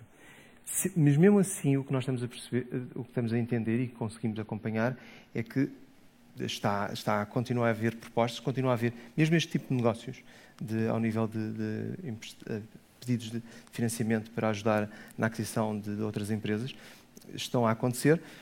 Uh, se nós somos mais cautelosos, vamos manter o mesmo rigor que tínhamos até agora e seguir a política de crédito que está instituída pela, pelo nosso board e, portanto, não, não vejo uh, grandes razões para dizer não, agora fechamos e não estamos interessados. Não, não. Pelo contrário, estamos abertos uh, e aquilo que me parece, e as operações que nos têm chegado, grande parte delas, são fundadas, estão, são bastante fundadas. Mas têm sempre, já agora, só para chamar a atenção, estão a chegar ao novo banco e aquilo que nós temos pedido sempre aos clientes, e isso está a ser bastante correspondido, é o melhor, peças contabilísticas o melhor possíveis e uh, business plans melhores. Mesmo sendo os mais pessimistas a cortar, não é? Nós próprios temos que, muitas vezes, uh, meter fatores. Nós, quem está nas mesas de crédito, o que fazemos muitas vezes é, é, é tentar, desculpem a expressão, nós pedimos, pedimos, os pressupostos e depois pedimos para refazer, encurtando nos pressupostos, uh, para perceber se testa. Agora, temos noção do seguinte: hoje em dia, o que acontece é que quando há clientes que partem para este tipo de aquisições, uhum. ou já têm um know-how, já têm um músculo financeiro, já têm capacidade e vê-se que têm provas dadas e, portanto... Uh, já sabem vou, do negócio. Sabem do negócio, percebem do negócio. E, portanto, vamos seguir. É óbvio que estamos a falar, uh, temos vários setores em que não podemos falar desta maneira, não é? Mas outro, outros setores, uh, há alguns setores em que têm provas dadas e, portanto, não temos qualquer dificuldade. É tudo uma questão depois de perceber se o preço, nos, o preço da avaliação versus o montante de financiamento que nos estão a pedir, eh, nós estamos eh, eh, disponíveis para. Mas, mas está, está, a correr bem. Duarte, vocês, de todos os portfólios que analisaram até agora, qual é a taxa de, de negócios que chega a Bom Porto? Ora, isso, isso não é fácil. Bem, ponto número um, nós temos que perceber que fundos é que nós temos sob gestão. Uhum. É? Porque nós, antes de eu me comprometer ou começar a procurar, ou a nossa equipa de analistas, analisar empresas que nos pedem investimento, nós, nós eu, o Bernardo, o António, temos que captar investimento para os nossos fundos. Ponto. Portanto, nós temos de ter sucesso a colocar os fundos em investidores. Sim. E temos a vender os nossos fundos. Depois, o que, é que, o que é que nós temos? E depois temos fundos que são fundos mais conservadores, como o que eu estou a gerir, o Growth Fund, que aí investe em algo mais sólido, ou algo com ativos tangíveis, algo quer dizer que não são empresas que tenham um ano ou dois ou três. Com provas dadas. Com já. provas dadas. Um, e depois temos fundos, como os fundos que são, sobretudo, os que assentam nos sistemas de incentivos fiscais em investigação e desenvolvimento, que aí, aí sim, são empresas que muitas vezes estão no, no início, que são, eventualmente são startups, mas são startups que não estão em pre-seed nem em seed, ou seja, o que isto quer dizer é, não é uma ideia, já tem provas dadas, ou seja, eu já tenho. Uma, já está no mercado. Já não, não, não tem que ter EBITDA positivo, não tem que ter uma, já uma faturação comprovada, uh, mas tem efetivamente que ter um produto final capaz, provado no mercado, para conseguir captar o nosso interesse. E, e neste caso, neste tipo de fundos, efetivamente ter o, o certificado da Agência Nacional de Inovação como uma empresa que faz investigação e desenvolvimento. Okay? Portanto, em termos de percentagem, uh, eu, eu, diria que 80% a 90% provavelmente não são aceitos. Ouviram bem? Apanharam um banho de realismo ou não? 80% a 90% dos processos não chegam a bom porto. Isto quer dizer que vocês têm que working your asses off é? para convencerem o Duarte e companhia a meterem dinheiro nas vossas, vossas empresas. Estão a ver? Hein? Isto não é fácil. Bom, Duarte, e agora um exemplo de um investimento que tivessem tido dúvidas e correu muito bem. E o que é que fez, qual é que fez, o que é que fez a diferença? Ora bem, deixa-me aqui ver algo que tenha corrido extraordinariamente bem. Um, vou dar um exemplo de um, de, um, de um, investimento que nós já, entretanto, já, já saímos parcialmente. Sim, vocês são fundos. Ou sim. seja, já, já entramos e já saímos, não saímos totalmente, mas já saímos parcialmente. Por exemplo, uh, não tenho problema nenhum em falar da empresa. O Oceano Fresco é uma empresa que se centra na, uh, na produção em aquacultura de ameijos. Pronto. O que é que eles fizeram? E por isso é que têm a, a componente aqui de investigação e desenvolvimento, que é apuraram a espécie da ameijoa. A ameijoa, normalmente, em ambiente de, de, de, produção, em aquicultura, tem ali uma taxa de mortalidade à volta dos 70%. Eles conseguiram apurar a espécie e essa taxa de mortalidade reduziu-se para os 30%. A ameijoa é maior, é mais gordinha, sabe melhor e, uh, e, eventualmente tem, também há aquele tema de que torna-se já não há aquela toxicidade Sim. depois de, de expirar o prazo. Pronto. Isto foi tudo criado em um laboratório e depois, mais tarde, foi, foram, foram, foram, foi criada uma maternidade de ameijoas em ambiente laboratorial uh, e criou bebés ameijoas com estas características. Pronto. E nós investimos na fase posterior, ou seja, na criação realmente de uma e depois de uma segunda unidade da aquacultura. Claro que nada ocorre conforme o business plan houve muitas coisas que mudaram. Desde, desde eh, as caixas onde estão as ameijas tiveram que mudar porque houve um ataque de caranguejos, como inúmeras coisas que, que acabam por influenciar estes negócios. Mas a verdade é que a empresa mostrou que havia contratos para, para vender este produto final, várias empresas eh, pela Europa fora, e a verdade é que nós já conseguimos fazer o exit do primeiro, primeiro investimento que fizemos em 2017. Pronto. Pelo por duas vezes e meia o valor, este primeiro uh, investimento. Duas vezes e meia? Duas, duas vezes e meia, exatamente. E esta empresa ainda está no início do EBITDA positivo. Pois, pois, pois. Bom, este é aquele momento em que eu convido a malta que está na sala a colocar questões. Não vale bolas de tinta, ok? Mas questões são bem-vindas. Uh, questões, statements, dúvidas, o que vocês quiseram que quiserem perguntar. Quem é que quer ser o primeiro? Temos ali um microfone ao fundo. Quem é que quer ser o segundo? Caramba. Primeiro, eu admito que não queiram ser. Segundo, quem é que quer ser o terceiro? Pá, não acredito, estamos numa faculdade. É suposto a malta ter dúvidas, questões para colocar. Algum candidato ou candidata Está a lição totalmente sabida? Quem é que falou? Está ali um senhor. Ah. Boa tarde, conseguem-me ouvir? Sim, senhor, perfeitamente. Uh, pronto, eu queria meter uma questão uh, para o senhor Duarte uh, acerca dos investimentos que estão a fazer agora, nesta altura em que fala-se muito da inteligência artificial. pronto, gostava de saber se se é um mercado que já começa a ficar um pouco saturado, porque do que se tem visto, acredito que haja muitas empresas que sobreexploram uh, esta questão e tentam ao máximo puxar os negócios para, para esta área, não, não sendo necessariamente uh, algo que seja viável.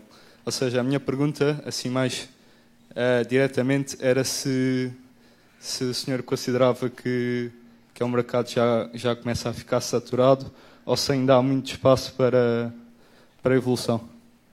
Muito obrigado. Uh, inteligência artificial. Pois, a grande questão aqui é, um, se é uma empresa ou se é uma ideia. Ponto número um. Nem sempre temos aqui a ajuda do GP a fazer uh, as, as triagens. Portanto, temos de ter aqui uma equipa de investimento dentro do Crow para conseguir também ser aqui uns historiadores de sonhos. Mas vocês Mas estão a fazer umas coisas nesta área, não estão? Nós temos, efetivamente, um investimento nesta área. A verdade é que podem desaparecer 100 empresas e destas 100 empresas, se calhar há uma que tem a capacidade de receber o nosso investimento e tem essas condições.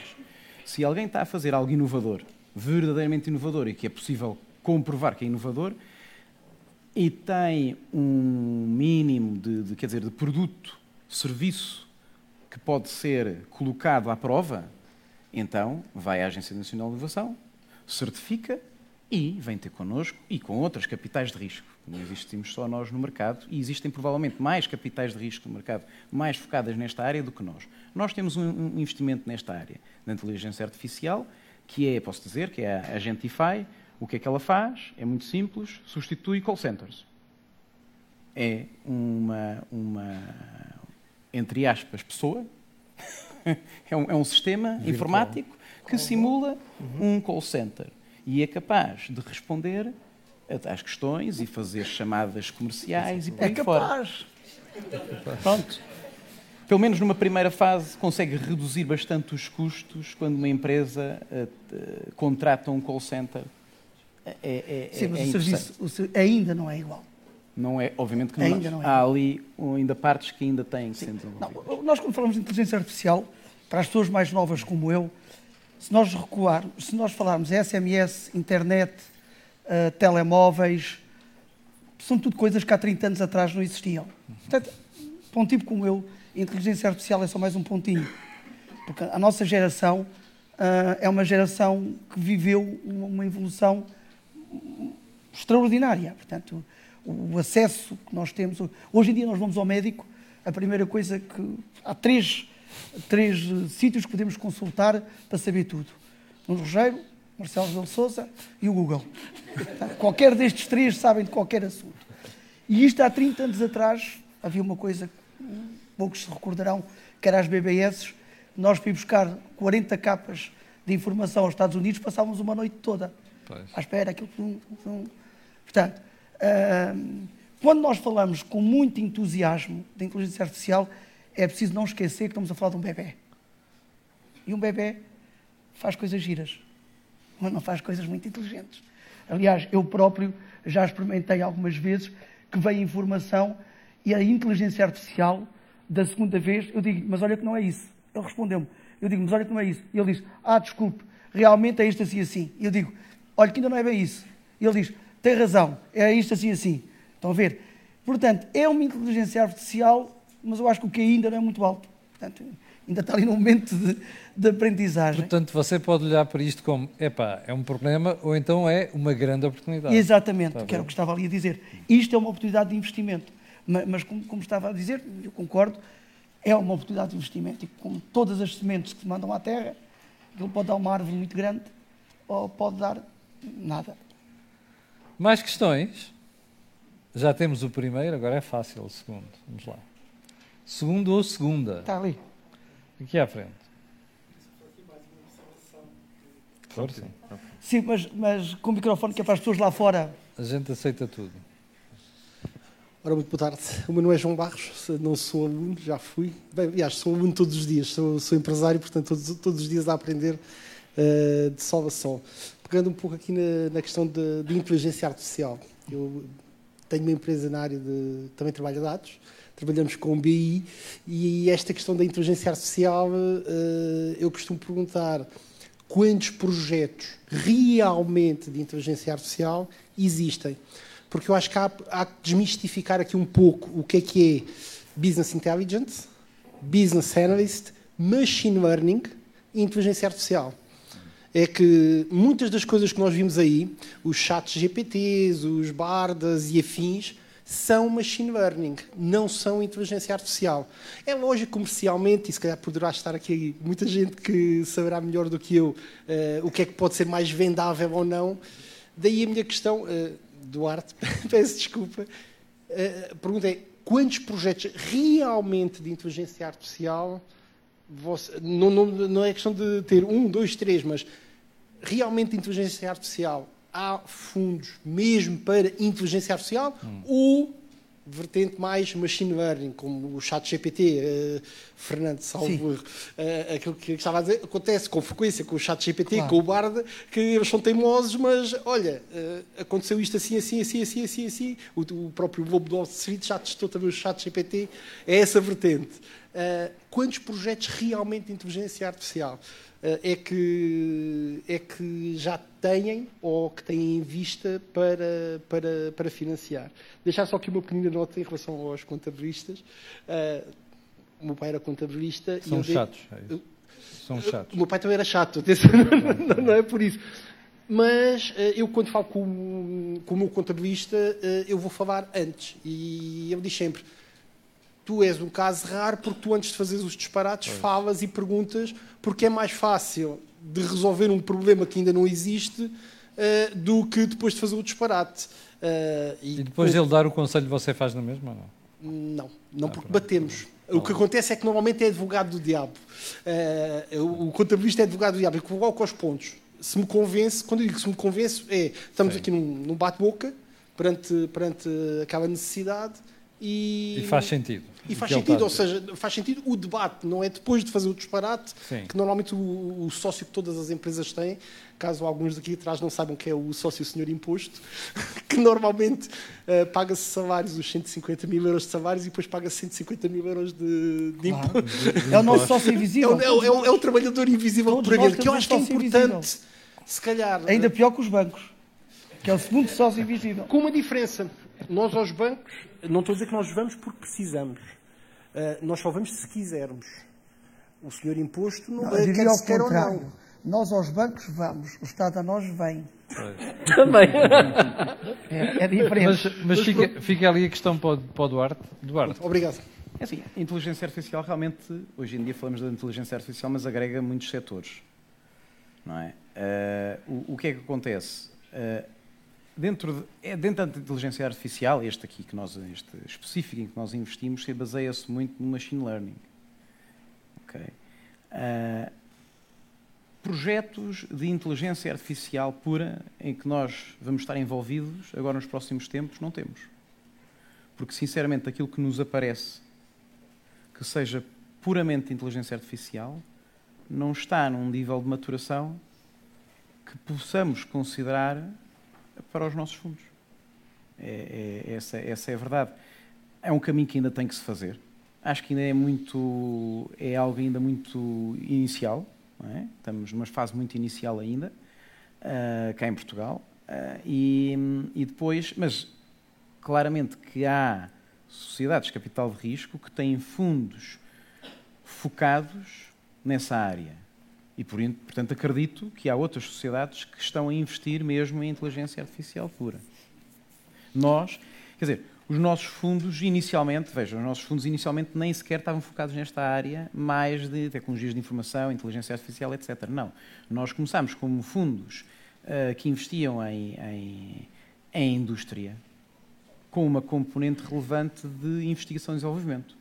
Muito centrados na biotecnologia, na alimentação sustentável, na economia do mar. Alargámos aqui um bocado o espectro, porque realmente apareceu-nos aqui. Porquê? Porque estes, estes, essa indústria tem ativos tangíveis. E nós podemos agarrar algo. A inteligência artificial ou a, ou, ou a tecnologia de informação tem códigos. Portanto, esta transição está a ser feita, mas ainda devagar. Muito obrigado. Portanto, para quem está desse lado e que esteja interessado no tema, o facto de não haver projetos estritamente inteligência artificial quer dizer que Vossas Excelências têm uma grande oportunidade. É? Ou seja, a economia progride sempre tentando ocupar espaços que as pessoas não sabem que a sociedade vai precisar. E as empresas fazem isso, é o tal tema de inovação. Portanto, para vocês é uma excelente dica.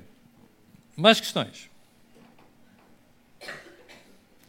Mais dúvidas? Mais sugestões até? Ainda não ouvi nenhuma menina falar. É anda de picanço. Isto que o Camilo disse também é verdade, mas também tenho atenção a outra coisa. Não interessa ter razão, não dá dinheiro ter razão antes do tempo. Pois. Às vezes há ideias que são demasiadamente verdes para se implementarem hoje. Precisam mais dois, três, quatro, cinco anos. E isso não dá dinheiro. Eu dou-vos um exemplo. Em 2001, nós fomos chamados pelos grandes fabricantes de computadores, de laptops, aos Estados Unidos, porque a Microsoft tinha inventado o conceito de laptop computer. Laptop não, tablet mesmo, não era laptop, tablet. Então, eu vi o Bill Gates na Broadway com os cinco maiores fabricantes de laptops do mundo que vinham apresentar o seu conceito de tablet. Estavam lá os cinco maiores do mundo a prometerem um futuro fantástico e, e, e risonho. E aquilo nunca pegou. Estão a ver? E depois apareceu um tipo assim meio maluco, oito anos mais tarde, que inventou o iPad e olha é o sucesso que é. Não inventou nada, foi buscar um conceito anterior. É a história do, às vezes, não dá jeito de ter razão antes de tempo. Ou então, a nossa incapacidade do ponto de vista de marketing fazer a divulgação desse produto e convencer o mercado que aquilo era a última Coca-Cola do deserto. Estão a ver? Também há isso. Mas ainda estou à espera das perguntas, nomeadamente das senhoras, que é para não ficarmos aqui com um lado muito inclinado para o lado masculino. Vamos lá. Quem é que tem questões? Olha, não é uma senhora, mas é um senhor que está ali atrás. Epá, estou a ficar preocupado. Estou a ficar preocupado. Bem, boa tarde. Uh, eu tenho uma curiosidade ali para o senhor Duarte, que é um fundo de investimento de todas as empresas que investe, quais são as que qual é pronto, a percentagem das que trazem retorno e qual é, em, digamos que, a média de retorno que uma empresa pode, pode trazer, visto que pronto, um fundo de investimento é, é de alto risco? Uh, está a falar de, o, o, o retorno quando vende? Sim, sim, sim. Ok.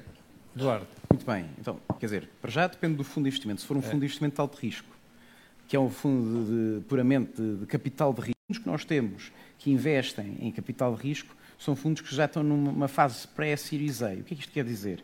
Já não é seed money, já é pós-seed money, em que eu realmente tenho algo que está no mercado, pode comprovar que tem, tem potencialmente uh, uh, capacidade de venda, tem capacidade de venda, já vendeu algo, pelo menos. Já fez prova do produto, uh, e, e, neste caso, eu diria, taxas de mortalidade, eu estou até agora, até agora, neste preciso momento, não tivemos nenhuma empresa a falir. Também há aqui uma coisa muito importante.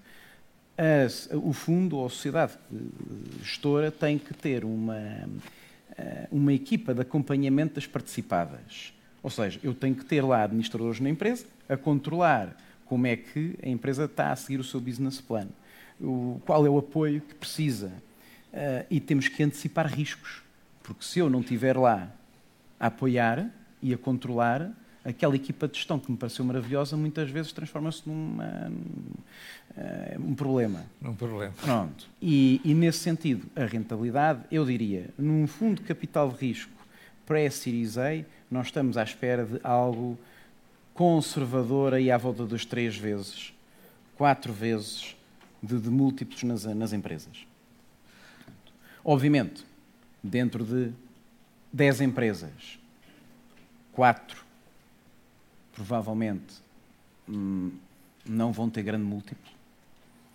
Se eventualmente uma morrerá, as outras, de, de, das 10, uma morrerá, quatro, provavelmente terá ali um, um e meio, dois, e depois as outras cinco, efetivamente, algumas terão dois e meio, três, e se calhar haverá aqui uma ou outra com, com, com, que andará ali à volta dos cinco. Isso é uma média daquilo que é as nossas expectativas, tendo em conta os nossos esforços de ter um departamento de acompanhamento de participadas em que apoiamos os, os, os, os promotores e controlamos os promotores. Hum, Deixem-me fazer uma pergunta. Vocês já ouviram que várias vezes o, o- o Duarte falar em algumas expressões como seed money. Toda a gente sabe o que isto é. Então porquê é que não perguntam? Porra! Isto é pergunta do professor. Eu já deixei de dar aulas na faculdade, mas dava. De vez em quando fazia estas partidas, ler uma expressão e ninguém, ficava- ninguém dizia nada. Disse, Mas perceberam o que eu disse? Sim, sim, sim. Então o que é que quer dizer aquilo? Ah, não sei. Então ele não perguntou. Podem perguntar à vontade. Isto não é uma aula, isto é uma conversa entre aspirantes a empresários e empresários estabelecidos. E depois os chatos de tudo isto, que são o José Pedro Farinha e a banca, não é? Para financiar isto. Portanto, atenção. Podem fazer estas perguntas. Bom, mais questões. Mas Que o que é que é seed Mas money? exatamente. Não, vamos lá. Não, mas estava à espera que perguntassem. Estava à espera que Mas, perguntassem. pois. Vão lá, vão lá. Perguntem lá, perguntem lá, Pronto. vá. Ao Duarte. O que é que é seed money mais as outras expressões que ele utilizou? pá? Não vale a pena repetir. Duarte, vamos lá. É mais vale. Não, pre-seed. Ideia é uma ideia de negócio com uma equipa formada com, to, to- com todo o apoio de business plans, potencial de, de- de- financiamento, seja bancário, seja de fundos europeus. Quer dizer, tem que ter aqui já um conjunto de, de- de parceiros que digam este negócio poderá ser algo. E eu, mas eu estou a investir numa ideia, pre-seed. Não existe uma. Não, é assim, não, não, não existe algo provado. Pronto. Seed money, já existe empresa, já está a funcionar, já tem contratos para o serviço ou para o produto final, ah, mas ainda não está a faturar. Ok? Mas já, já houve investimento, ou seja, fundos europeus, financiamento bancário, já há algo. são pessoas que estão a 100% focadas no negócio, já puseram o seu dinheiro lá. Pronto, isto é seed money. E depois vamos para, para o próximo, que aí é pré- pré-series A, então aí já temos algo que está a funcionar, já vendemos, já faturamos.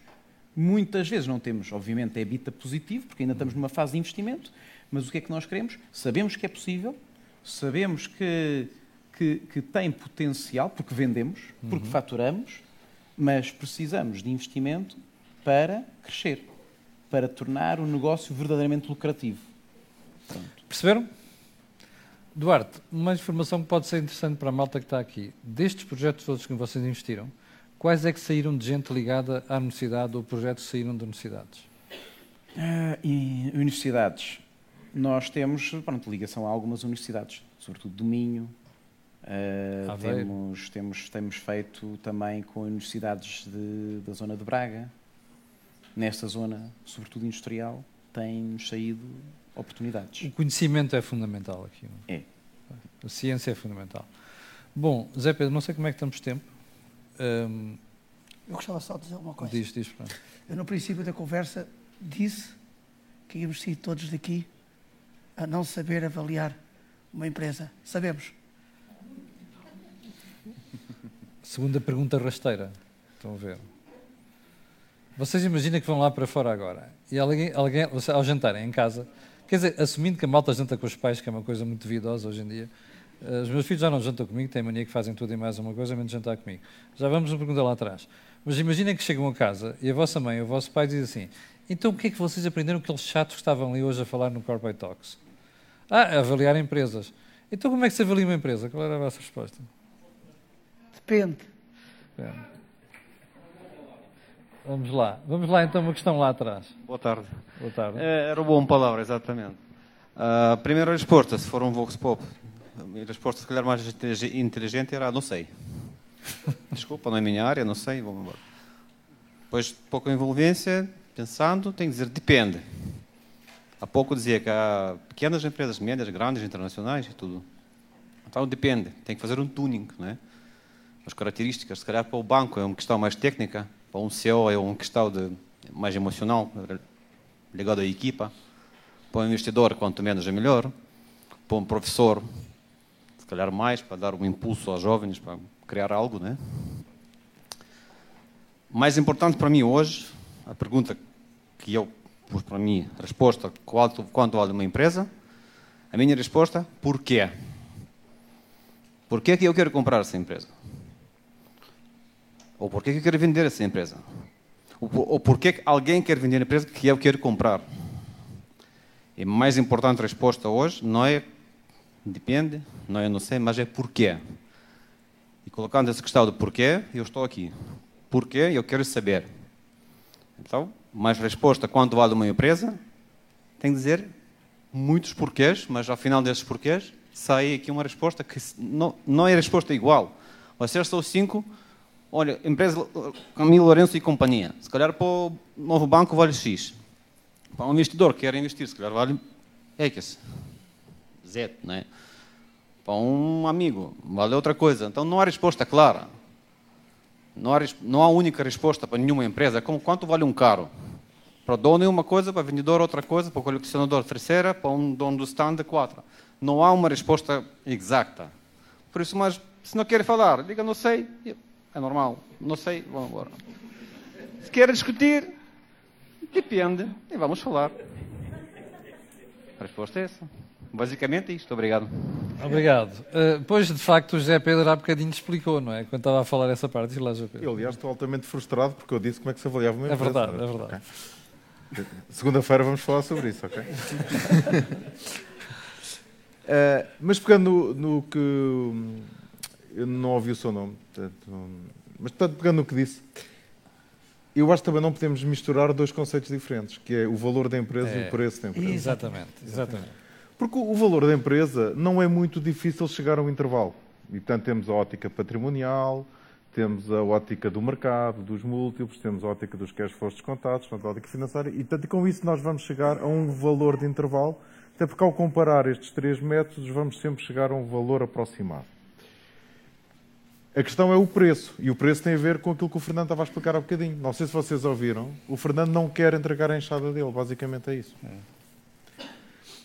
Porque ele sabe quanto é que vale a empresa dele. O problema é que ele não está disposto a vender por esse preço. E aí o preço vai trazer um outro conceito para cima da mesa, que é o tal goodwill, que é o, o prémio que alguém está disposto a pagar ou que alguém está disposto a ceder para fazer um negócio. Porque lhe dá jeito por alguma razão. Porque lhe dá jeito por alguma razão. E aí tem que haver é o desprendimento, do, que no caso do Fernando já vimos que não há, né? o desprendimento do negócio. Portanto, nós somos apegados à marca, somos apegados ao nosso bebê, somos apegados ao que construímos. No fim do dia isso não vale nada. Vocês todos conhecem a Vodafone e se calhar ninguém conhece a Telecel. A Quase Vodafone. ninguém conhece a Quase Telecel. ninguém. Quase ninguém Quase conhece ninguém. a Telecel. Eu- eu- quase- sou esta malta nova não conhece. Portanto, houve alguém que inventou uma marca que se chamava Telecel, que vendia eh, telecomunicações. Tinha um anúncio que dizia Toxinho.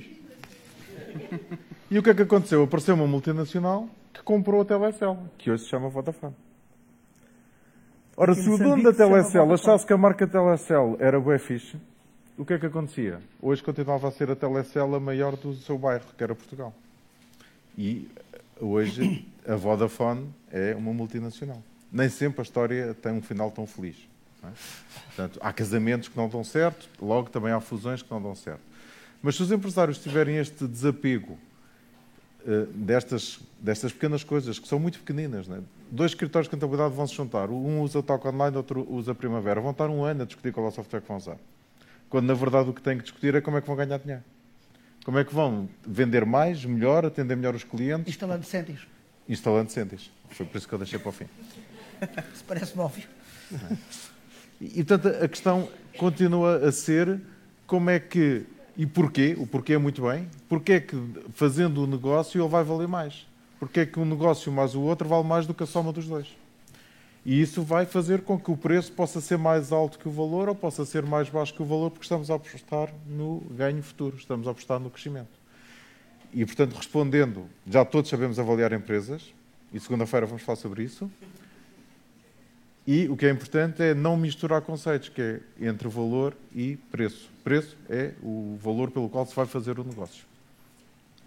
Eu uma vez fiz uma experiência quando tinha um programa de televisão uh, no horário nobre, popular, que é assim, juntar uns miúdos em frente de uma câmara e dizer assim, o que é que você acha que esse tem, vale esse telemóvel que tem na mão? Ai, vale 600 euros. Não, isso é o preço. Qual é o valor desse telemóvel? Vou mudar agora. E as pessoas não sabem qual é o valor do telemóvel, nomeadamente a malta nova. E quando a gente dizia assim, esse telemóvel vale mais do que o salário mínimo, as pessoas percebiam. Por isso, não tem necessariamente de ser a mesma coisa que o valor. E é sempre muito bom nós não perdermos essa perspectiva. É claro que na, área, na, na perspectiva empresarial estamos a falar de uma coisa diferente, estão a ver? Mas é, é isto que nós precisamos de saber. E já agora, uma coisa que há bocado andávamos aqui a falar e que é muito importante, que tem a ver muito com o foco. Okay? Uh, o, o Zé Pedro agora dava este exemplo. Duas empresas que se vão juntar. Até podíamos falar de bancos. Houve uma altura em que o BPI quis se juntar com o Banco Espírito Santo. Andavam a discutir lugar de garagem no, no menos um. E depois não se juntaram. Uh, bem, ainda bem que não se juntaram nessa altura. Mas estão a ver, é que nós discutimos as coisas erradas. E isto é uma coisa muito importante. Eu, quando dava aulas, dava este exemplo do CEO da Under Armour. A Under Armour, como sabem, é um dos três concorrentes na área de equipamento desportivo roupa desportiva e de ano. A Adidas, a Nike e a Under Armour. E eh, houve uma certa altura que eu estava a olhar para a cotação das três ações e da Under Armour vinha a subir e da Nike e da Adidas vinham a descer e já tinham cruzado de linha. Eu estava a achar interessante aquilo, comecei a pesquisar e vi uma entrevista do CEO da, da Armour. E ele estava a falar com o tipo do Wall Street Journal e tinha a fotografia, eu reparei na fotografia da entrevista, ele estava sentado à secretária e por trás estava uma fotografia. Em vez de estar um quadro de arte, estava uma fotografia. E essa fotografia era de um jogo de futebol americano no princípio do século XX, na, uh, na Boston University, em Massachusetts. E então aquilo é interessante, porque a fotografia mostrava que o campo de futebol americano tinha estava repleto. Tinha uma série de gente a olhar para o campo de futebol que estavam os tipos a jogar. E por trás, o edifício da faculdade estava em chamas. E já lá estavam carros de bombeiros a tentar apagar as chamas. Ninguém estava virado para o edifício em chamas. Estava tudo virado para o campo de futebol a ver o jogo e a tentar perceber quem ia ganhar e por quanto é que ia ganhar. E o CEO da Under Armour dizia assim: Já reparou, eu tenho sempre aquele quadro aqui atrás que é para eu me convencer que tenho de estar atento, focado naquilo que realmente interessa. O que interessava naquele momento não era o jogo de futebol. Era o que é que estava a acontecer ao edifício atrás, que estava totalmente ou quase totalmente consumido pelas chamas. E muitas vezes nós na vida, não só na vida pessoal, mas como na vida empresarial, estamos a olhar para o sítio errado. Estão a ver? Isto acontece todos os dias. E é daquelas coisas muito importantes. Como dizia o José Pedro, aquilo que nos deve motivar e o que nos deve orientar quando estamos a fazer aquela análise é: espera aí, eu estou a comprar esta empresa porque eu tenho um plano para fazê-la crescer. Isto vale isto agora, mas eu sei que ela vai valer aquilo, mas se eu tiver um plano, chama-se isto acrescentar valor. É a única coisa que nos chafa na vida, percebem? Porque como estudantes, como pessoas e como profissionais, a única coisa que conta para a nossa avaliação é nós conseguimos acrescentar valor ou não. Eu vou dar um exemplo que dava na faculdade. Eu passava a minha vida a dar aulas, então dava matérias, conversava com os alunos numa aula. Na aula seguinte chegava e dizia assim: Olha, o que é que nós demos na aula passada? Só para ver se a malta tinha estado com atenção e, e tinha estado em casa. O que é que nós demos na aula passada? Ah, e dissemos isto. Muito bem. E o que é que você acha? Ah, eu acho isto. E você que está daquele lado, o que é que acha? Ah, eu sou da mesma opinião que aquele. Olha, a sua opinião para mim vale zero. Ah, mas porquê? Porque você não acrescentou nada ao tipo do lado, ou à tipa do lado. Ou seja, se eu quiser avaliá-lo, eu não tenho nada que acrescentar àquela teoria que eu já conheço. Estão a ver? E é isto que a gente disputa todos os dias da nossa vida. Todos os dias da nossa vida como profissionais e como gestores de empresas. Quando o Duarte compra uma empresa, até pode ser cara e dizer assim, pá, isto não vale isto. Pá, mas vá lá, o goodwill leva-me a dar mais qualquer coisa, mas eu tenho que ter um plano para aquilo, que é para depois eu absorver esse valor que paguei do goodwill e a ter uma, valoria, uma avaliação completamente diferente. Ou seja, o valor que eu acrescentei compensou tudo aquilo que eu paguei mais por causa do goodwill ou outra coisa qualquer. E isto é o que é o desafio que vocês têm que ter. E se nós conseguirmos que depois destas conversas todas vocês saiam daqui com isso. Vamos a mais duas Deixa perguntas. só aqui dizer uma coisa que complementa aquilo que o Zé Pedro estava a dizer há bocadinho. Ele há pouco, há pouco fez uma confissão que é, que é a combinação do que ele disse com aquilo que tu disseste agora. Sim. Ele há bocadinho diz, fizemos aqui uma confissão que há uma empresa que eu estou para adquirir, que o conselho dele foi não compres. Mas eu tinha um plano. Pois. Eu sabia coisas que ele não sabia. Se eu olhasse estritamente para a questão financeira, ele tinha razão. Mas eu tinha um plano, eu sabia, podia fazer coisas que iam majorar o negócio, que iam aumentar, iam potenciar o negócio, iam transformar o negócio. E esta questão do plano é essencial. Sermos focados, sermos orientados e nunca vão atrás de médias. Uma média é um tipo com os pés no congelador e a cabeça no forno. Em média, a temperatura do corpo está perfeita, até é morto. As médias valem o que valem. Temos uma pergunta lá em cima e depois uma menina, finalmente, uma menina a colocar uma questão. Faz favor. Olá, o meu nome é Vasco Nazaré e a minha pergunta era um pouco mais direcionada para o Pedro, mas também para todos. De momento, o mercado parece estar muito semelhante às condições que havia em, no ano 2000, com a dot-com bubble, e também um pouco com o que aconteceu no final dos anos 80, em que a inflação na América estava bastante elevada e foi preciso um grande aumento das taxas de juros para poder equilibrar isso. Uh, Queria-vos perguntar se por acaso não acham que é um pouco o que está a acontecer agora e que o mercado apenas tem estado também a subir bastante, quer dizer, agora ultimamente tem estado mais a descer, mas o que tem estado a influenciar estes ganhos de mercado são basicamente uma AI, AI uh, hype, ou seja, que hum, todas as ações de AIs têm estado a dar trade a multiples bastante elevadas e por isso o nosso investimento iria hum, demorar hum, muito tempo a voltar a, A pagar-se. a, a repagar-se. Obrigado. E se sim, se concordam com essa situação, hum, como é que estão a fazer para proteger o vosso capital e que indústrias é que, ou melhor, que indústrias e como é que encontram indústrias para diversificar os vossos investimentos? Obrigado. Ainda bem que a pergunta vai para o Duarte, porque eu daquelas coisas que eu nunca sei responder. Quando pergunto se o mercado está sobreavaliado ou não. Não consigo fazer timings de mercados. Portanto, isto é mais para o Duarte, ainda bem. Assim atravessa-se ele. Bem, nós temos efetivamente um fundo de ações também na. Pronto. É dizer, isto depende do setor, não é? O setor que tá- estão a falar que está supervalorizado, estamos, estamos a olhar aqui para empresas como, que nós já todos conhecemos, como a Google, como o Facebook, como a Tesla, a, a Apple, por aí fora, Ah, entre outras. Se nós formos, se calhar, olhar para os índices industriais, empresas de utilities, se calhar o valor pela qual elas estão a transacionar na Bolsa é o valor correto. Algumas, se calhar, até estão desvalorizadas, quem sabe. O, o, o que eu que quero dizer é, há duas situações, um mercado americano versus mercado europeu e outros. Não é? Ah, um, mercado americano tem sempre um incentivo gigante a crescer, na medida em que os americanos têm uma cultura de investimento completamente diferente das dos europeus. Portanto, eles investem em bolsa e ponto final.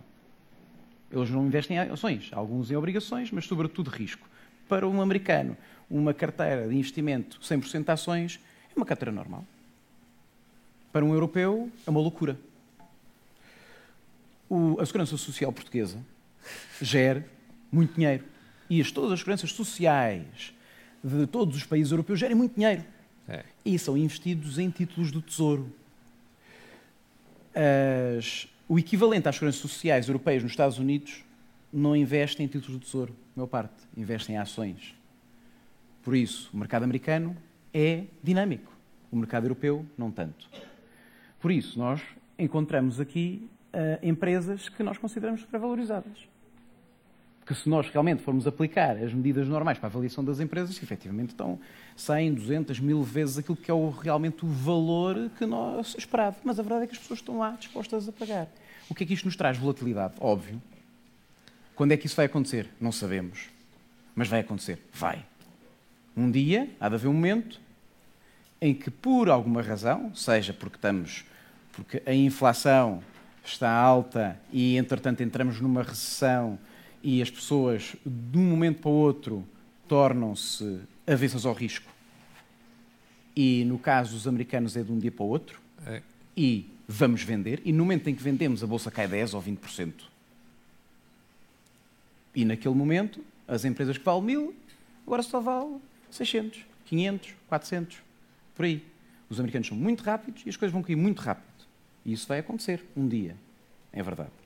Agora, nós, quando gerimos investimentos, temos que ter o cuidado de perceber onde é que está a onda e se estamos mais longe ou mais perto desse momento.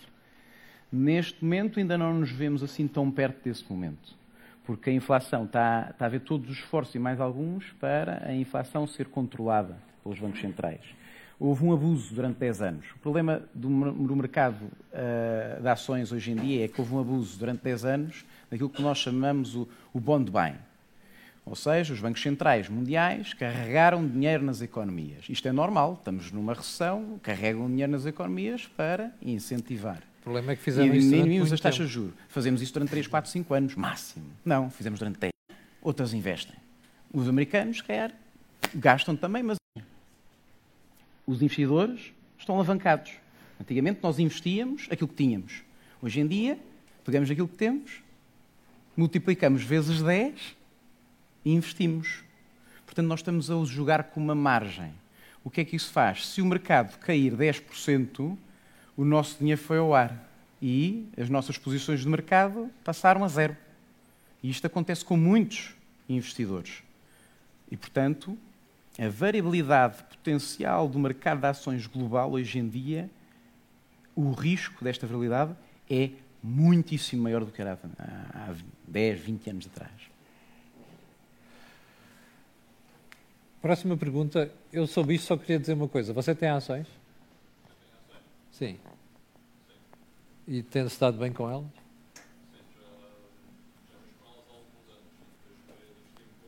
Há alguns anos. Entre aquele momento que comprou e que, e que elas estão, estão avaliadas agora, está a ganhar dinheiro? Entre o momento que comprou e o, que elas, o preço a que elas estão agora, está a ganhar dinheiro?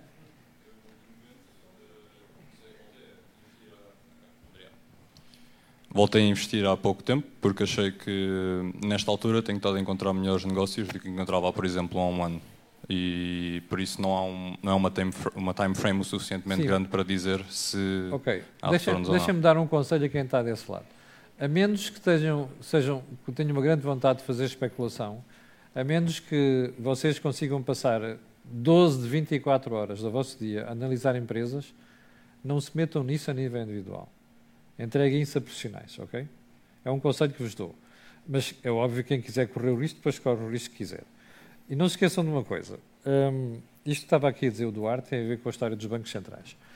Um, sabem o que é inflação? Imaginem vocês estão aqui numa festa da faculdade, de caloiros, ok? E o Pedro, que é o presidente da faculdade, está a vigiar a festa. E ao fim de duas horas, percebe que a malta começa a rir a mais. Estão a ver? Porque, entretanto, os 13 graus e meio da sangria já começaram a subir à cabeça. E o Pedro tem duas funções. Ou diz assim, é, acabou-se o bar. Ou então, epá, deixa estar. Pode ser que os gastos se controlem.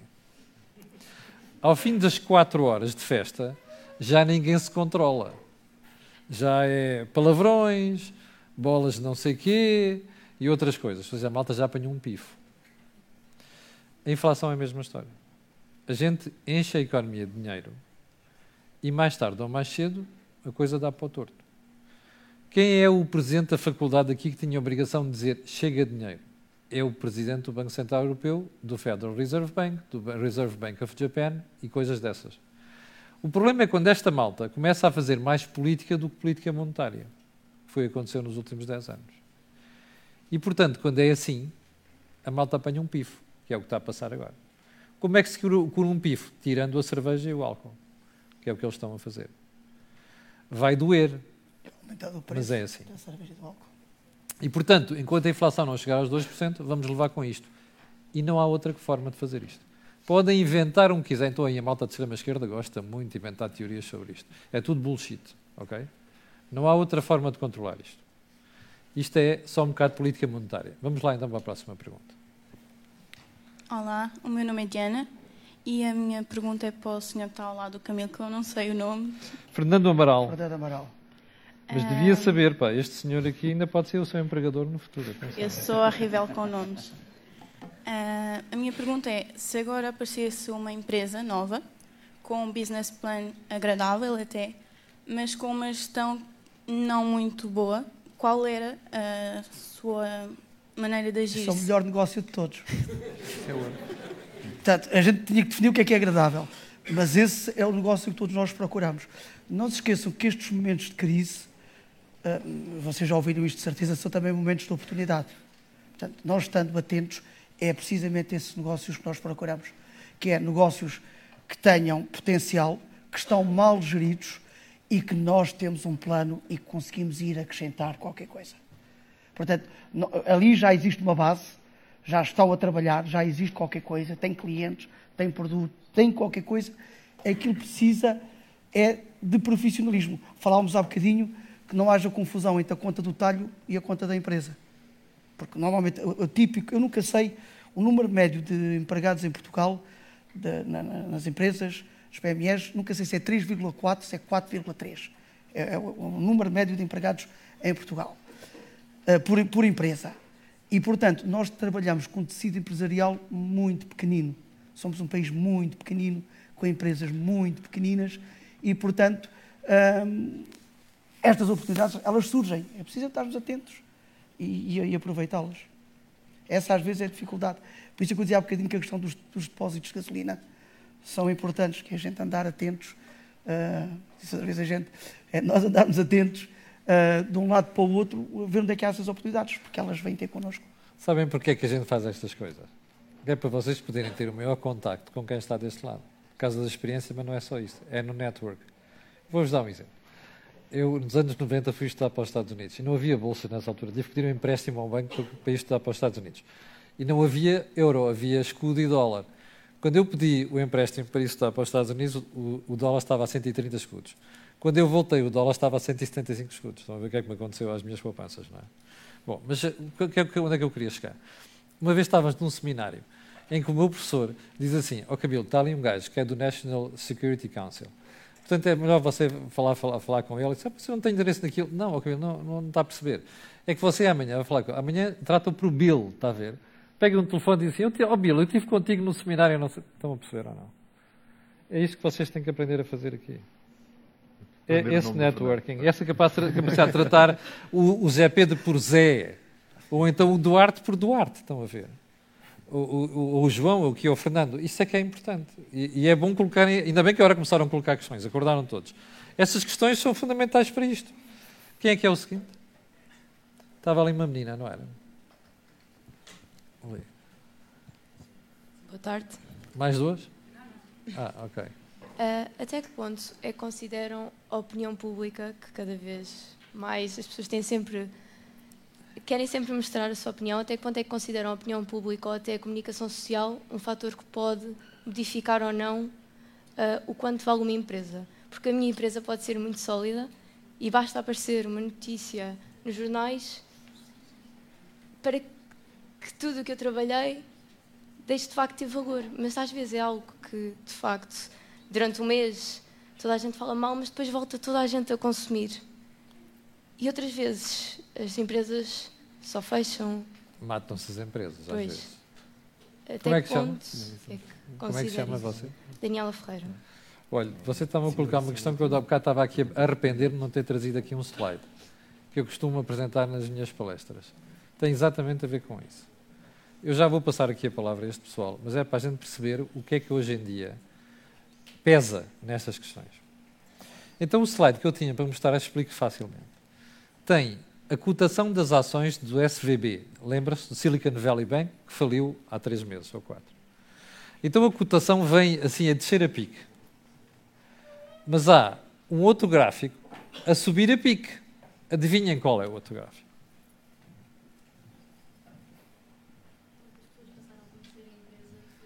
Quantas pessoas passaram, passaram a conhecer em casa? Morno, está lá próximo. Sabem qual é o outro gráfico? É o número de tweets sobre o Silicon Valley Bank. Numa noite, numa noite, a cotação do SVB veio a pique por causa da subida dos tweets sobre o SVB e da possível falência do SVB. Isto é uma coisa nova não existia há 10 anos. Não é há 100 anos, não existia há 10 anos. E não existia há 20 anos. E o que é que isto nos mostra? Que nós temos que contar hoje em dia com uma realidade que não, não aprendemos na faculdade. Vocês vão sair daqui, mas já têm esse conhecimento. Quem saiu há 5 anos nunca pensou nisto. E agora vejam, aquele banco podia ter sido salvo. Podia, porque muitas vezes a questão dos bancos, o que é que é? É o mismatch entre o dinheiro que recebem dos clientes e as aplicações que fazem. Nós conhecemos aqui várias situações em Portugal nas últimas duas décadas sobre isto. E aconteceu com o Silicon Valley Bank. O banco podia ter sido salvo. Reparem, mas nós conseguimos fugir a esta voracidade, que é o que você está a dizer, voracidade da comunicação? Não. Antigamente, bastava uma notícia no Wall Street Journal ou no Financial Times e acontecia uma coisa destas. Agora, não é preciso. Basta é o número de vezes que aparece nas redes sociais, como o Twitter. É óbvio que o banco não caiu por aquilo, não é? Caiu porque os fundamentais não estavam sólidos. Mas isto é o que você está a dizer. Pode dar cabo de uma empresa. Neste caso, deu cabo daquela empresa, foi, foi comprada por outra. Noutros casos, o que é que acontece? Afeta a reputação, afeta as vendas e depois recupera mais tarde. Mas isto só mostra que nós temos de estar muito atentos à forma como gerimos as nossas empresas. Porque a opinião pública e quem tem peso a produzir informação, que aquilo é informação, pode dar cabo de nós. Ou seja, o desafio hoje em dia é muito mais difícil do que era há 10 ou 15 anos. E isso é uma coisa para a qual vocês têm que estar preparados. Não sei se alguém quer acrescentar alguma coisa aqui no painel. Eu queria só dar um pequeno, um pequeno exemplo que eu costumo dar às vezes. Eu, por incrível que pareça, nasci antes do 25 de Abril. Eu sei que é difícil olhar para mim e não, e não se perceber isto. Mas nós fizemos uma revolução em nome da liberdade. Portanto, todos nós conhecemos a história. Eu convido toda a gente a ir ao Google e ter lá uma opção que diz linha cronológica. e vejam a informação que a Google guarda a nosso respeito. É verdade. Eu pus 10 anos atrás, o dia 21 de novembro, e vi fotografias que eu tirei desse dia, onde é que eu almocei, quantos quilómetros é que fiz, quantos metros é que andei a pé. É uma coisa impressionante. O mundo mudou. Isto é a resposta ao que está a dizer. Hoje o mundo, as coisas por que nós lutávamos há 30, 40, 50 anos atrás já não existem. Hoje é uma outra liberdade. E, e nós não vimos ninguém na rua a fazer manifestações para não ter isto. E, no entanto, nós fizemos uma, supostamente uma revolução para ter mais liberdade. A Google, a Google, quer dizer, Google, Facebook, há uma série de, de informação. O nosso telemóvel, os cookies, o, o que nós guardamos, nosso, há bocadinho o valor do telemóvel. Nós temos coisas no nosso telemóvel. Quanto é que vale o nosso telemóvel? A informação que lá está. Pode valer muito mais do que 600 euros. As coisas mudaram imenso. E temos a resposta à questão é essa é uma das variáveis com a qual nós temos que lidar todos os dias. Mudou, temos que nos adaptar. Exato. Bom, Uh, vamos. sim. Só para- Sim, sim, força. Só, só da parte do, É que a- aquela Cláudia só da parte do banco- avisou-me que já vamos com duas horas de programa. bancos, só para, É. só para perceber. Efetivamente, isto traduz-se na informação que falámos há pouco. Nós, hoje em dia, toda a banca, eh, por, eh, por, porque a maneira de proteger o nosso capital é acompanhar os créditos dos clientes e é acompanhar todas as informações negativas que possam, eventualmente, mudar todos os cenários. Todos os bancos têm, têm modelos de rating internos que têm uma parte, como, deve- como devem calcular, que verifica sempre no- más notícias. Não vou aqui dar exemplos de bancos que correram mal por notícias de jornal, como todos saberão, mas aquilo que vos posso dizer é que hoje em dia, no acompanhamento de clientes nó- e no acompanhamento de crédito que temos, temos o cuidado muito eh, grande de toda a informação que sai. Veja, por vejam, por exemplo, no setor da agricultura, as grandes modificações que existem a nível, por exemplo, de- dos animais. Ou seja, hoje em dia é, eh, anda-se a legislar contra, por exemplo, o transporte de, de animais vivos, ok? Isso vai ter um impacto, é? Ou ah, o surgimento de doenças. Ah, Ouve-se muito falar, quem, quem gosta da parte da agricultura, falar de, de vez em quando aparece uma estirpe que afeta os pinheiros, ou aparece uma estirpe que af- afeta os olivais. Ou seja, todas estas, estas notícias é óbvio que vão impactar no valor dos negócios e são coisas que nós temos que acompanhar diariamente e daí, quanto mais informação tivermos e quanto mais estivermos próximos dos clientes, e o novo banco nisso tenta uh, ser passo a expressão, o melhor possível e chatear sempre que possível para estarmos todos preparados para um, um melhor mundo. Ninguém sabia que ia acontecer o Covid, não é? E apareceu. Muito bem. Eu acho que uma empresa, quando chega a uma, uma determinada estratosfera, e para isso, obviamente, tem que se preparar essa empresa, tem que ter um departamento para lidar com informação e aquilo que passa cá para fora. Nós já temos positivo, há, há, claros exemplos positivos e negativos. Em Portugal, vem já um que acabou de dizer: banca. Houve um banco em Portugal que faliu num dia por causa de uma notícia. É, é verdadeira ou falsa? Não interessa, faliu. Outra empresa, a Tesla, não estaria sequer hoje a operar se não fosse uma notícia. Portanto, uma notícia pode mudar tudo. E é altamente perigoso, porque quem não quer, quem não quer ser uh, lobo não lhe vista a pele, não é? Qualquer coisa assim. E, portanto, é muito fácil, uh, por um motivo qualquer. Imaginem que o Duarte vai analisar o investimento vosso e sai uma notícia de um, de um escândalo que vocês apanharam um pifo daqueles da sangria na festa do Iscal mostram que são seres irresponsáveis. E, portanto, o que fica para a história é essa notícia que saiu naquele momento e não tem nada a ver com o negócio e com a qualidade do negócio. E hoje em dia é muito fácil, porque podemos ver na comunicação social hoje, todos os dias, são constituídos arguídos só por duas razões em Portugal, como o Fernando costuma brincar, né? por tudo e por nada. Mas depois nunca há notícia de que afinal o arguído é inocente. E agora vou chamar a Maria Carlos para fechar isto. E não esqueçam que só vai para os copos quem estiver aqui na sala, ok? Vamos lá. Uh, dez minutos.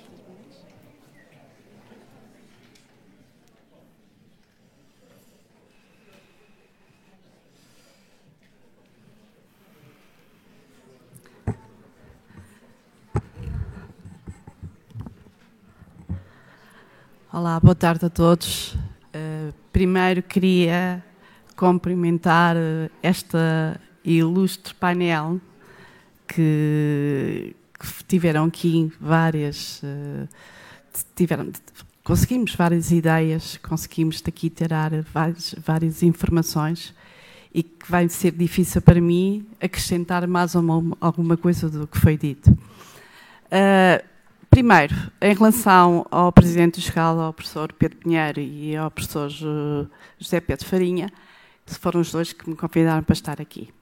Também queria cumprimentar eh, o Camilo, pelo, também pela Corporate Talks e todos os parceiros que fazem parte e dar, dar a ideia de, de financeira foi uma ideia fantástica porque a mim é interessante porque até estou num projeto internacional sobre esse tema e acho que é algo que é importante não só para as empresas, para o governo, como também para a academia.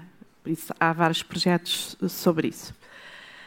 Cabe-me então fazer aqui um resumo do que é que foi dito. Vou ter uma certa dificuldade porque foi falado de tanta coisa, mas vou fazer os possíveis.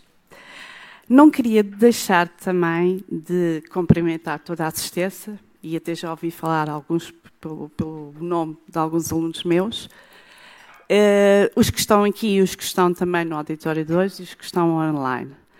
E não, também não pôr de parte a quinta do Roseiral, que acho que a seguir a isto vamos ter uns copos, por isso também não vou deixar de cumprimentar e de agradecer. Julgo que sim, que é da Quinta do Roseiral. Acho que não estou a dizer nenhuma inconfidência e acho que sim. Tá, é correto, não é correto? Pronto, está bem. Um,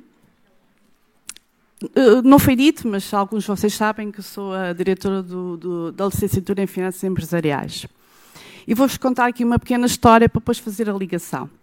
Quando foi feita a reestruturação da licenciatura, tanto eu mais o meu colega Arménio Breia, nós quisemos reestruturar o curso porque queríamos trazer unidades curriculares que estivessem a ser eh, importantes, fossem necessárias no, no mercado.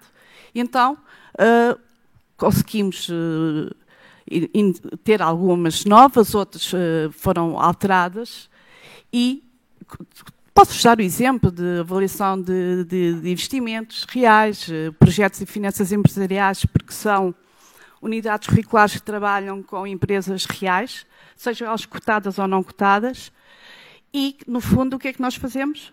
Avaliamos, fazemos um business plan e avaliamos as empresas.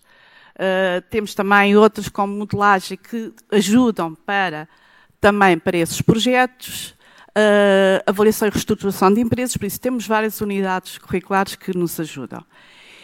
Uma das nossas preocupações era essa. A outra preocupação era conseguirmos ter professores que fossem, que estivessem no mercado, estivessem na indústria, para que viessem trabalhar connosco. Porque a mais-valia é completamente diferente. São pessoas que podem contar histórias reais e que é completamente diferente numa aula do que se for tudo muito, um tema muito teórico. Claro que não é fácil, porque essas contratações cada vez são mais difíceis, eh, como todos sabem, devido a, às regras que nós temos em termos das acreditações dos cursos. E porquê que eu estou a fazer esta, esta ligação? Porque uma das coisas que foi dito aqui, e acho que pelo Fernando Amaral e também pelo Duarte Menezes, é que uma empresa vale pelas competências dos seus colaboradores. Esta, para mim, é uma das situações importantes, independentemente das partes técnicas. Mas a competência dos seus colaboradores, eh, a informação a informação que podíamos ter deles é importantíssima para, para que a empresa possa valer. Claro que eu não estou a pôr de, de, parte a própria estrutura e a cultura da empresa, não estou a pôr de parte uh, também uh, a ligação com os stakeholders, que é super importante, e, e também os próprios ativos que a, que a, empresa tem. Mas isto, para mim, para mim, e, e julgo que também para vocês, porque comentaram, é, é bastante importante. Quanto é que poderá valer este negócio? Porque, no fundo, são estas pessoas, com todo, todo este conjunto, que vai criar valor para a empresa. Claro que também existem outros fatores determinantes, tanto micro como macroeconómicos. Foi falado aqui, os business plans. Nós temos que fazer uma boa análise SWOT, porque se não fizermos essa análise SWOT, se não conseguimos saber o que é que se está a passar em nosso, eh, à nossa volta, temos dificuldade depois de poder fazer as nossas projeções, até mesmo em termos de decisões de, de, de investimentos. Uh, também a Teresa e o próprio João Filipe também falaram nisso, que o quanto é necessário uh, ver esses business plans. Um, no fundo, o negócio vale mais ou menos pela sua capacidade de gerar resultados futuros sustentáveis. O que é que eu quero dizer com isto, futuros sustentáveis? Ter-se muito cuidado e retirar-se tudo o que são resultados extraordinários do histórico, porque pode fazer com que os cash flows possam ser positivos, quando no fundo eles não deviam ser positivos. Isto para quem trabalha na contabilidade sabe perfeitamente o que é que eu estou a dizer. Foram aqui faladas em várias óticas. Uh, eu julgo que o José Pedro Farinha já falou nas três óticas principais, por isso eu não devia estar agora aqui a tentar, porque também não vou dar uma lição, senão amanhã, quando for dar aulas, os meus alunos vão voltar outra vez a ouvir a mesma coisa, não há necessidade. Mas, em termos de. Já agora vocês recordam-se de, de, um programa na televisão que tinha a ver com, com o Stark, Star Tank. O que é que eles utilizavam?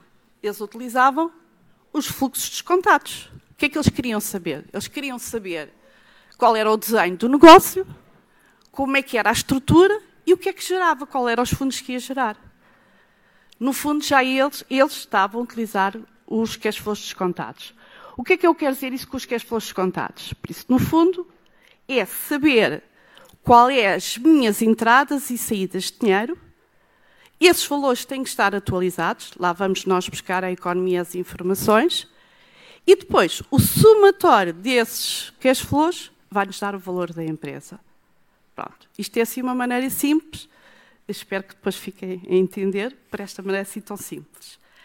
Uh, com certeza que, ao fazer isso, nós vamos ter aqui várias necessidades. Temos de saber quais são as demonstrações financeiras, o histórico de empresas que existem e saber fazer umas boas projeções.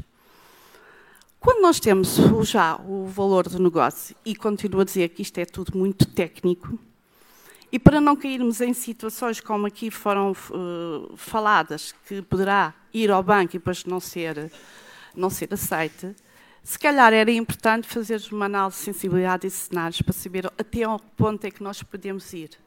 Para depois, quando as coisas forem à banca, nós termos já um intervalo em que sabemos que este negócio pode ou não funcionar, ou este, este financiamento. Também gostaria de dizer que mais ou menos cerca de, acho que são à volta de 450 mil empresas de, de sociedades portuguesas, que mais de um quarto são com, com capitais próprios negativos. Por isso, o investidor tem que ter muito cuidado com os riscos inerentes. Não basta apenas ter cash flows positivos.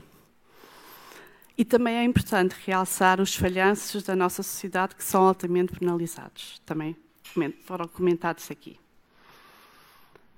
Por isso, eu falei-vos numa ótica de, de, de cash flows descontados, também há a ótica de mercado. Uh, aqui na ótica de mercado temos que alargar um bocadinho mais, porque os setores podem ser tanto a nível nacionais como internacionais, e aí necessitamos outra vez as demonstrações financeiras e de muito mais informação económica para conseguir, e falou-se também nos múltiplos, para conseguirmos uh, saber qual é o valor da empresa. Claro, se quisermos saber o valor para os acionistas, aí temos que estar a deduzir as dívidas financeiras e somar os investimentos financeiros. Esta informação é determinante para conseguirmos perceber se a capitalização da empresa nos, nos mercados está de acordo com a sua performance ou é resultado de qualquer movimento especulativo. Isto é muito importante. Sendo também importante para percebermos o real curso da, da economia uma vez que tradicionalmente os ciclos bolsistas antecipam-se aos económicos. Pois, por fim, ainda existe a ótica patrimonial, que é uma ótica mais simples. Uh, peço desculpas, esqueci-me de dizer que normalmente a ótica de mercado é muito utilizada para as fusões e aquisições de empresas.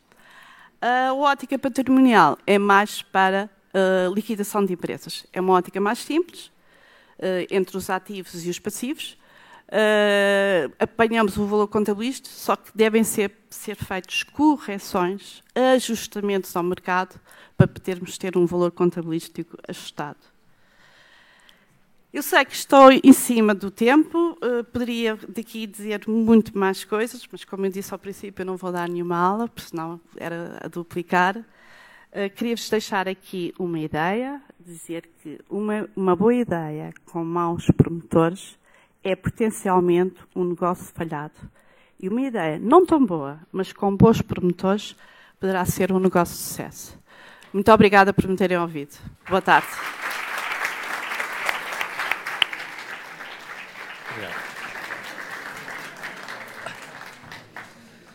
Bem, antes de irmos para os copos, deixem-me só uh, referir aqui dois ou três aspectos.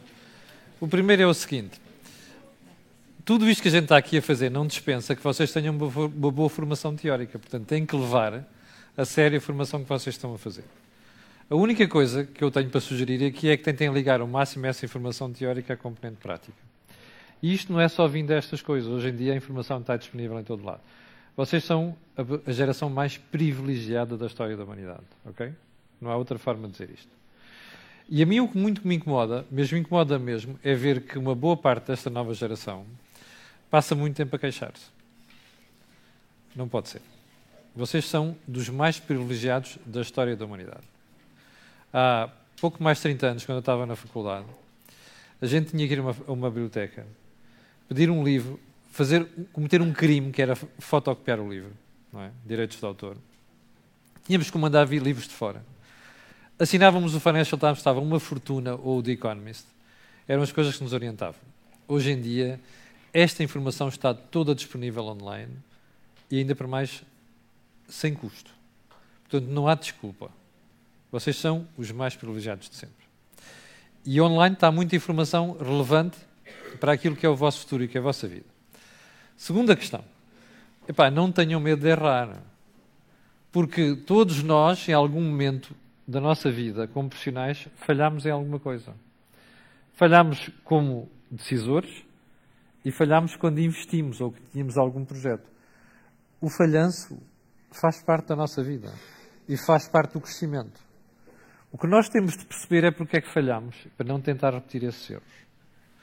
Terceiro conceito, nós sozinhos não somos nada. Ok? Nenhuma empresa vale, seja o que for, sozinhos. Não há one-man shows. Isso acabou. Nós dependemos de um conjunto de pessoas que trabalham connosco, focados na visão dessa empresa e capazes de executar. Como foi dito aqui várias vezes, quando se avalia uma empresa, avalia-se a equipa de gestão. Quem está ali a executar. Repito, não há one-man show. Última mensagem que queria passar, que é, vocês quando tiverem alguma ideia, porque uma coisa, quando o Sergey Brin e o, e o Schmidt pensaram em criar o Google, ninguém dava nada por eles, não é? Eles não eram, não, é, não eram tipos super, superdotados, não têm de ser sobredotados para ter boas empresas. O Darwin dizia muitas vezes que ele era um tipo com intelecto médio. E o Darwin, hoje em dia, é a grande referência em matéria de evolução das espécies. Não há outra coisa, outro erro, é pensarmos que nós já sabemos, já nascemos com tendência para fazer negócios ou para criar empresas. Aquilo que os alemães chamam Fingerspitzengefühl. Isso não existe. Nós precisamos de fazer uma aprendizagem por mais jeito que tenhamos para alguma coisa, ou não. Precisamos de fazer essa aprendizagem. Por isso é que nós estamos a tentar fazer isto nas faculdades, nas capitais de distrito, e temos tido êxito. Aliás, aproveito para dar os parabéns ao ISCAL, nós tivemos aqui uma das melhores sessões hoje, de todas as que já fizemos. Okay? Em último lugar, não se esqueçam que vocês ganham muito se estiverem atentos àquilo que os profissionais destas áreas façam, fazem. Eu digo muitas vezes nestas sessões que, por exemplo, no canal A Cor do Dinheiro, que é o meu canal, nós temos um programa chamado Corporate Business, com o GP de Farinha e com o Betocnet. É mensal, qualquer dia de passar a ser mais regular, é mensal, onde nós tratamos muitos dos temas que estão aqui. O da semana passada, José Pedro foi sobre. É só para ver se estás distraído. Pois. É? Ei. Não, não vou, não vou desvendar aqui, que assim vão lá ao canal ver, só chover. Procuram lá, Corporate Business, subscrevem o canal se quiserem, porque todos os meses a gente produz este tipo de informação que é divulgada aqui. Não esqueçam de uma coisa, não há empresas, não há projetos hoje sem informação. É das componentes mais importantes. Bom, and without further ado, depois de agradecer a vocês e a malta que esteve... É? Pois está bem, mas eu não, não queria dizer isto agora só para o pessoal ir lá. Não, mas vão lá. É, é sobre inovação. É sobre CIFID do Pedro, mas é sobre inovação. E, portanto, queria agradecer a quem esteve aqui, quem esteve no auditório de hoje que não houve lugar, quem esteve online, as pessoas que estiveram aqui no painel. E agora vamos para os copos. Muito obrigado.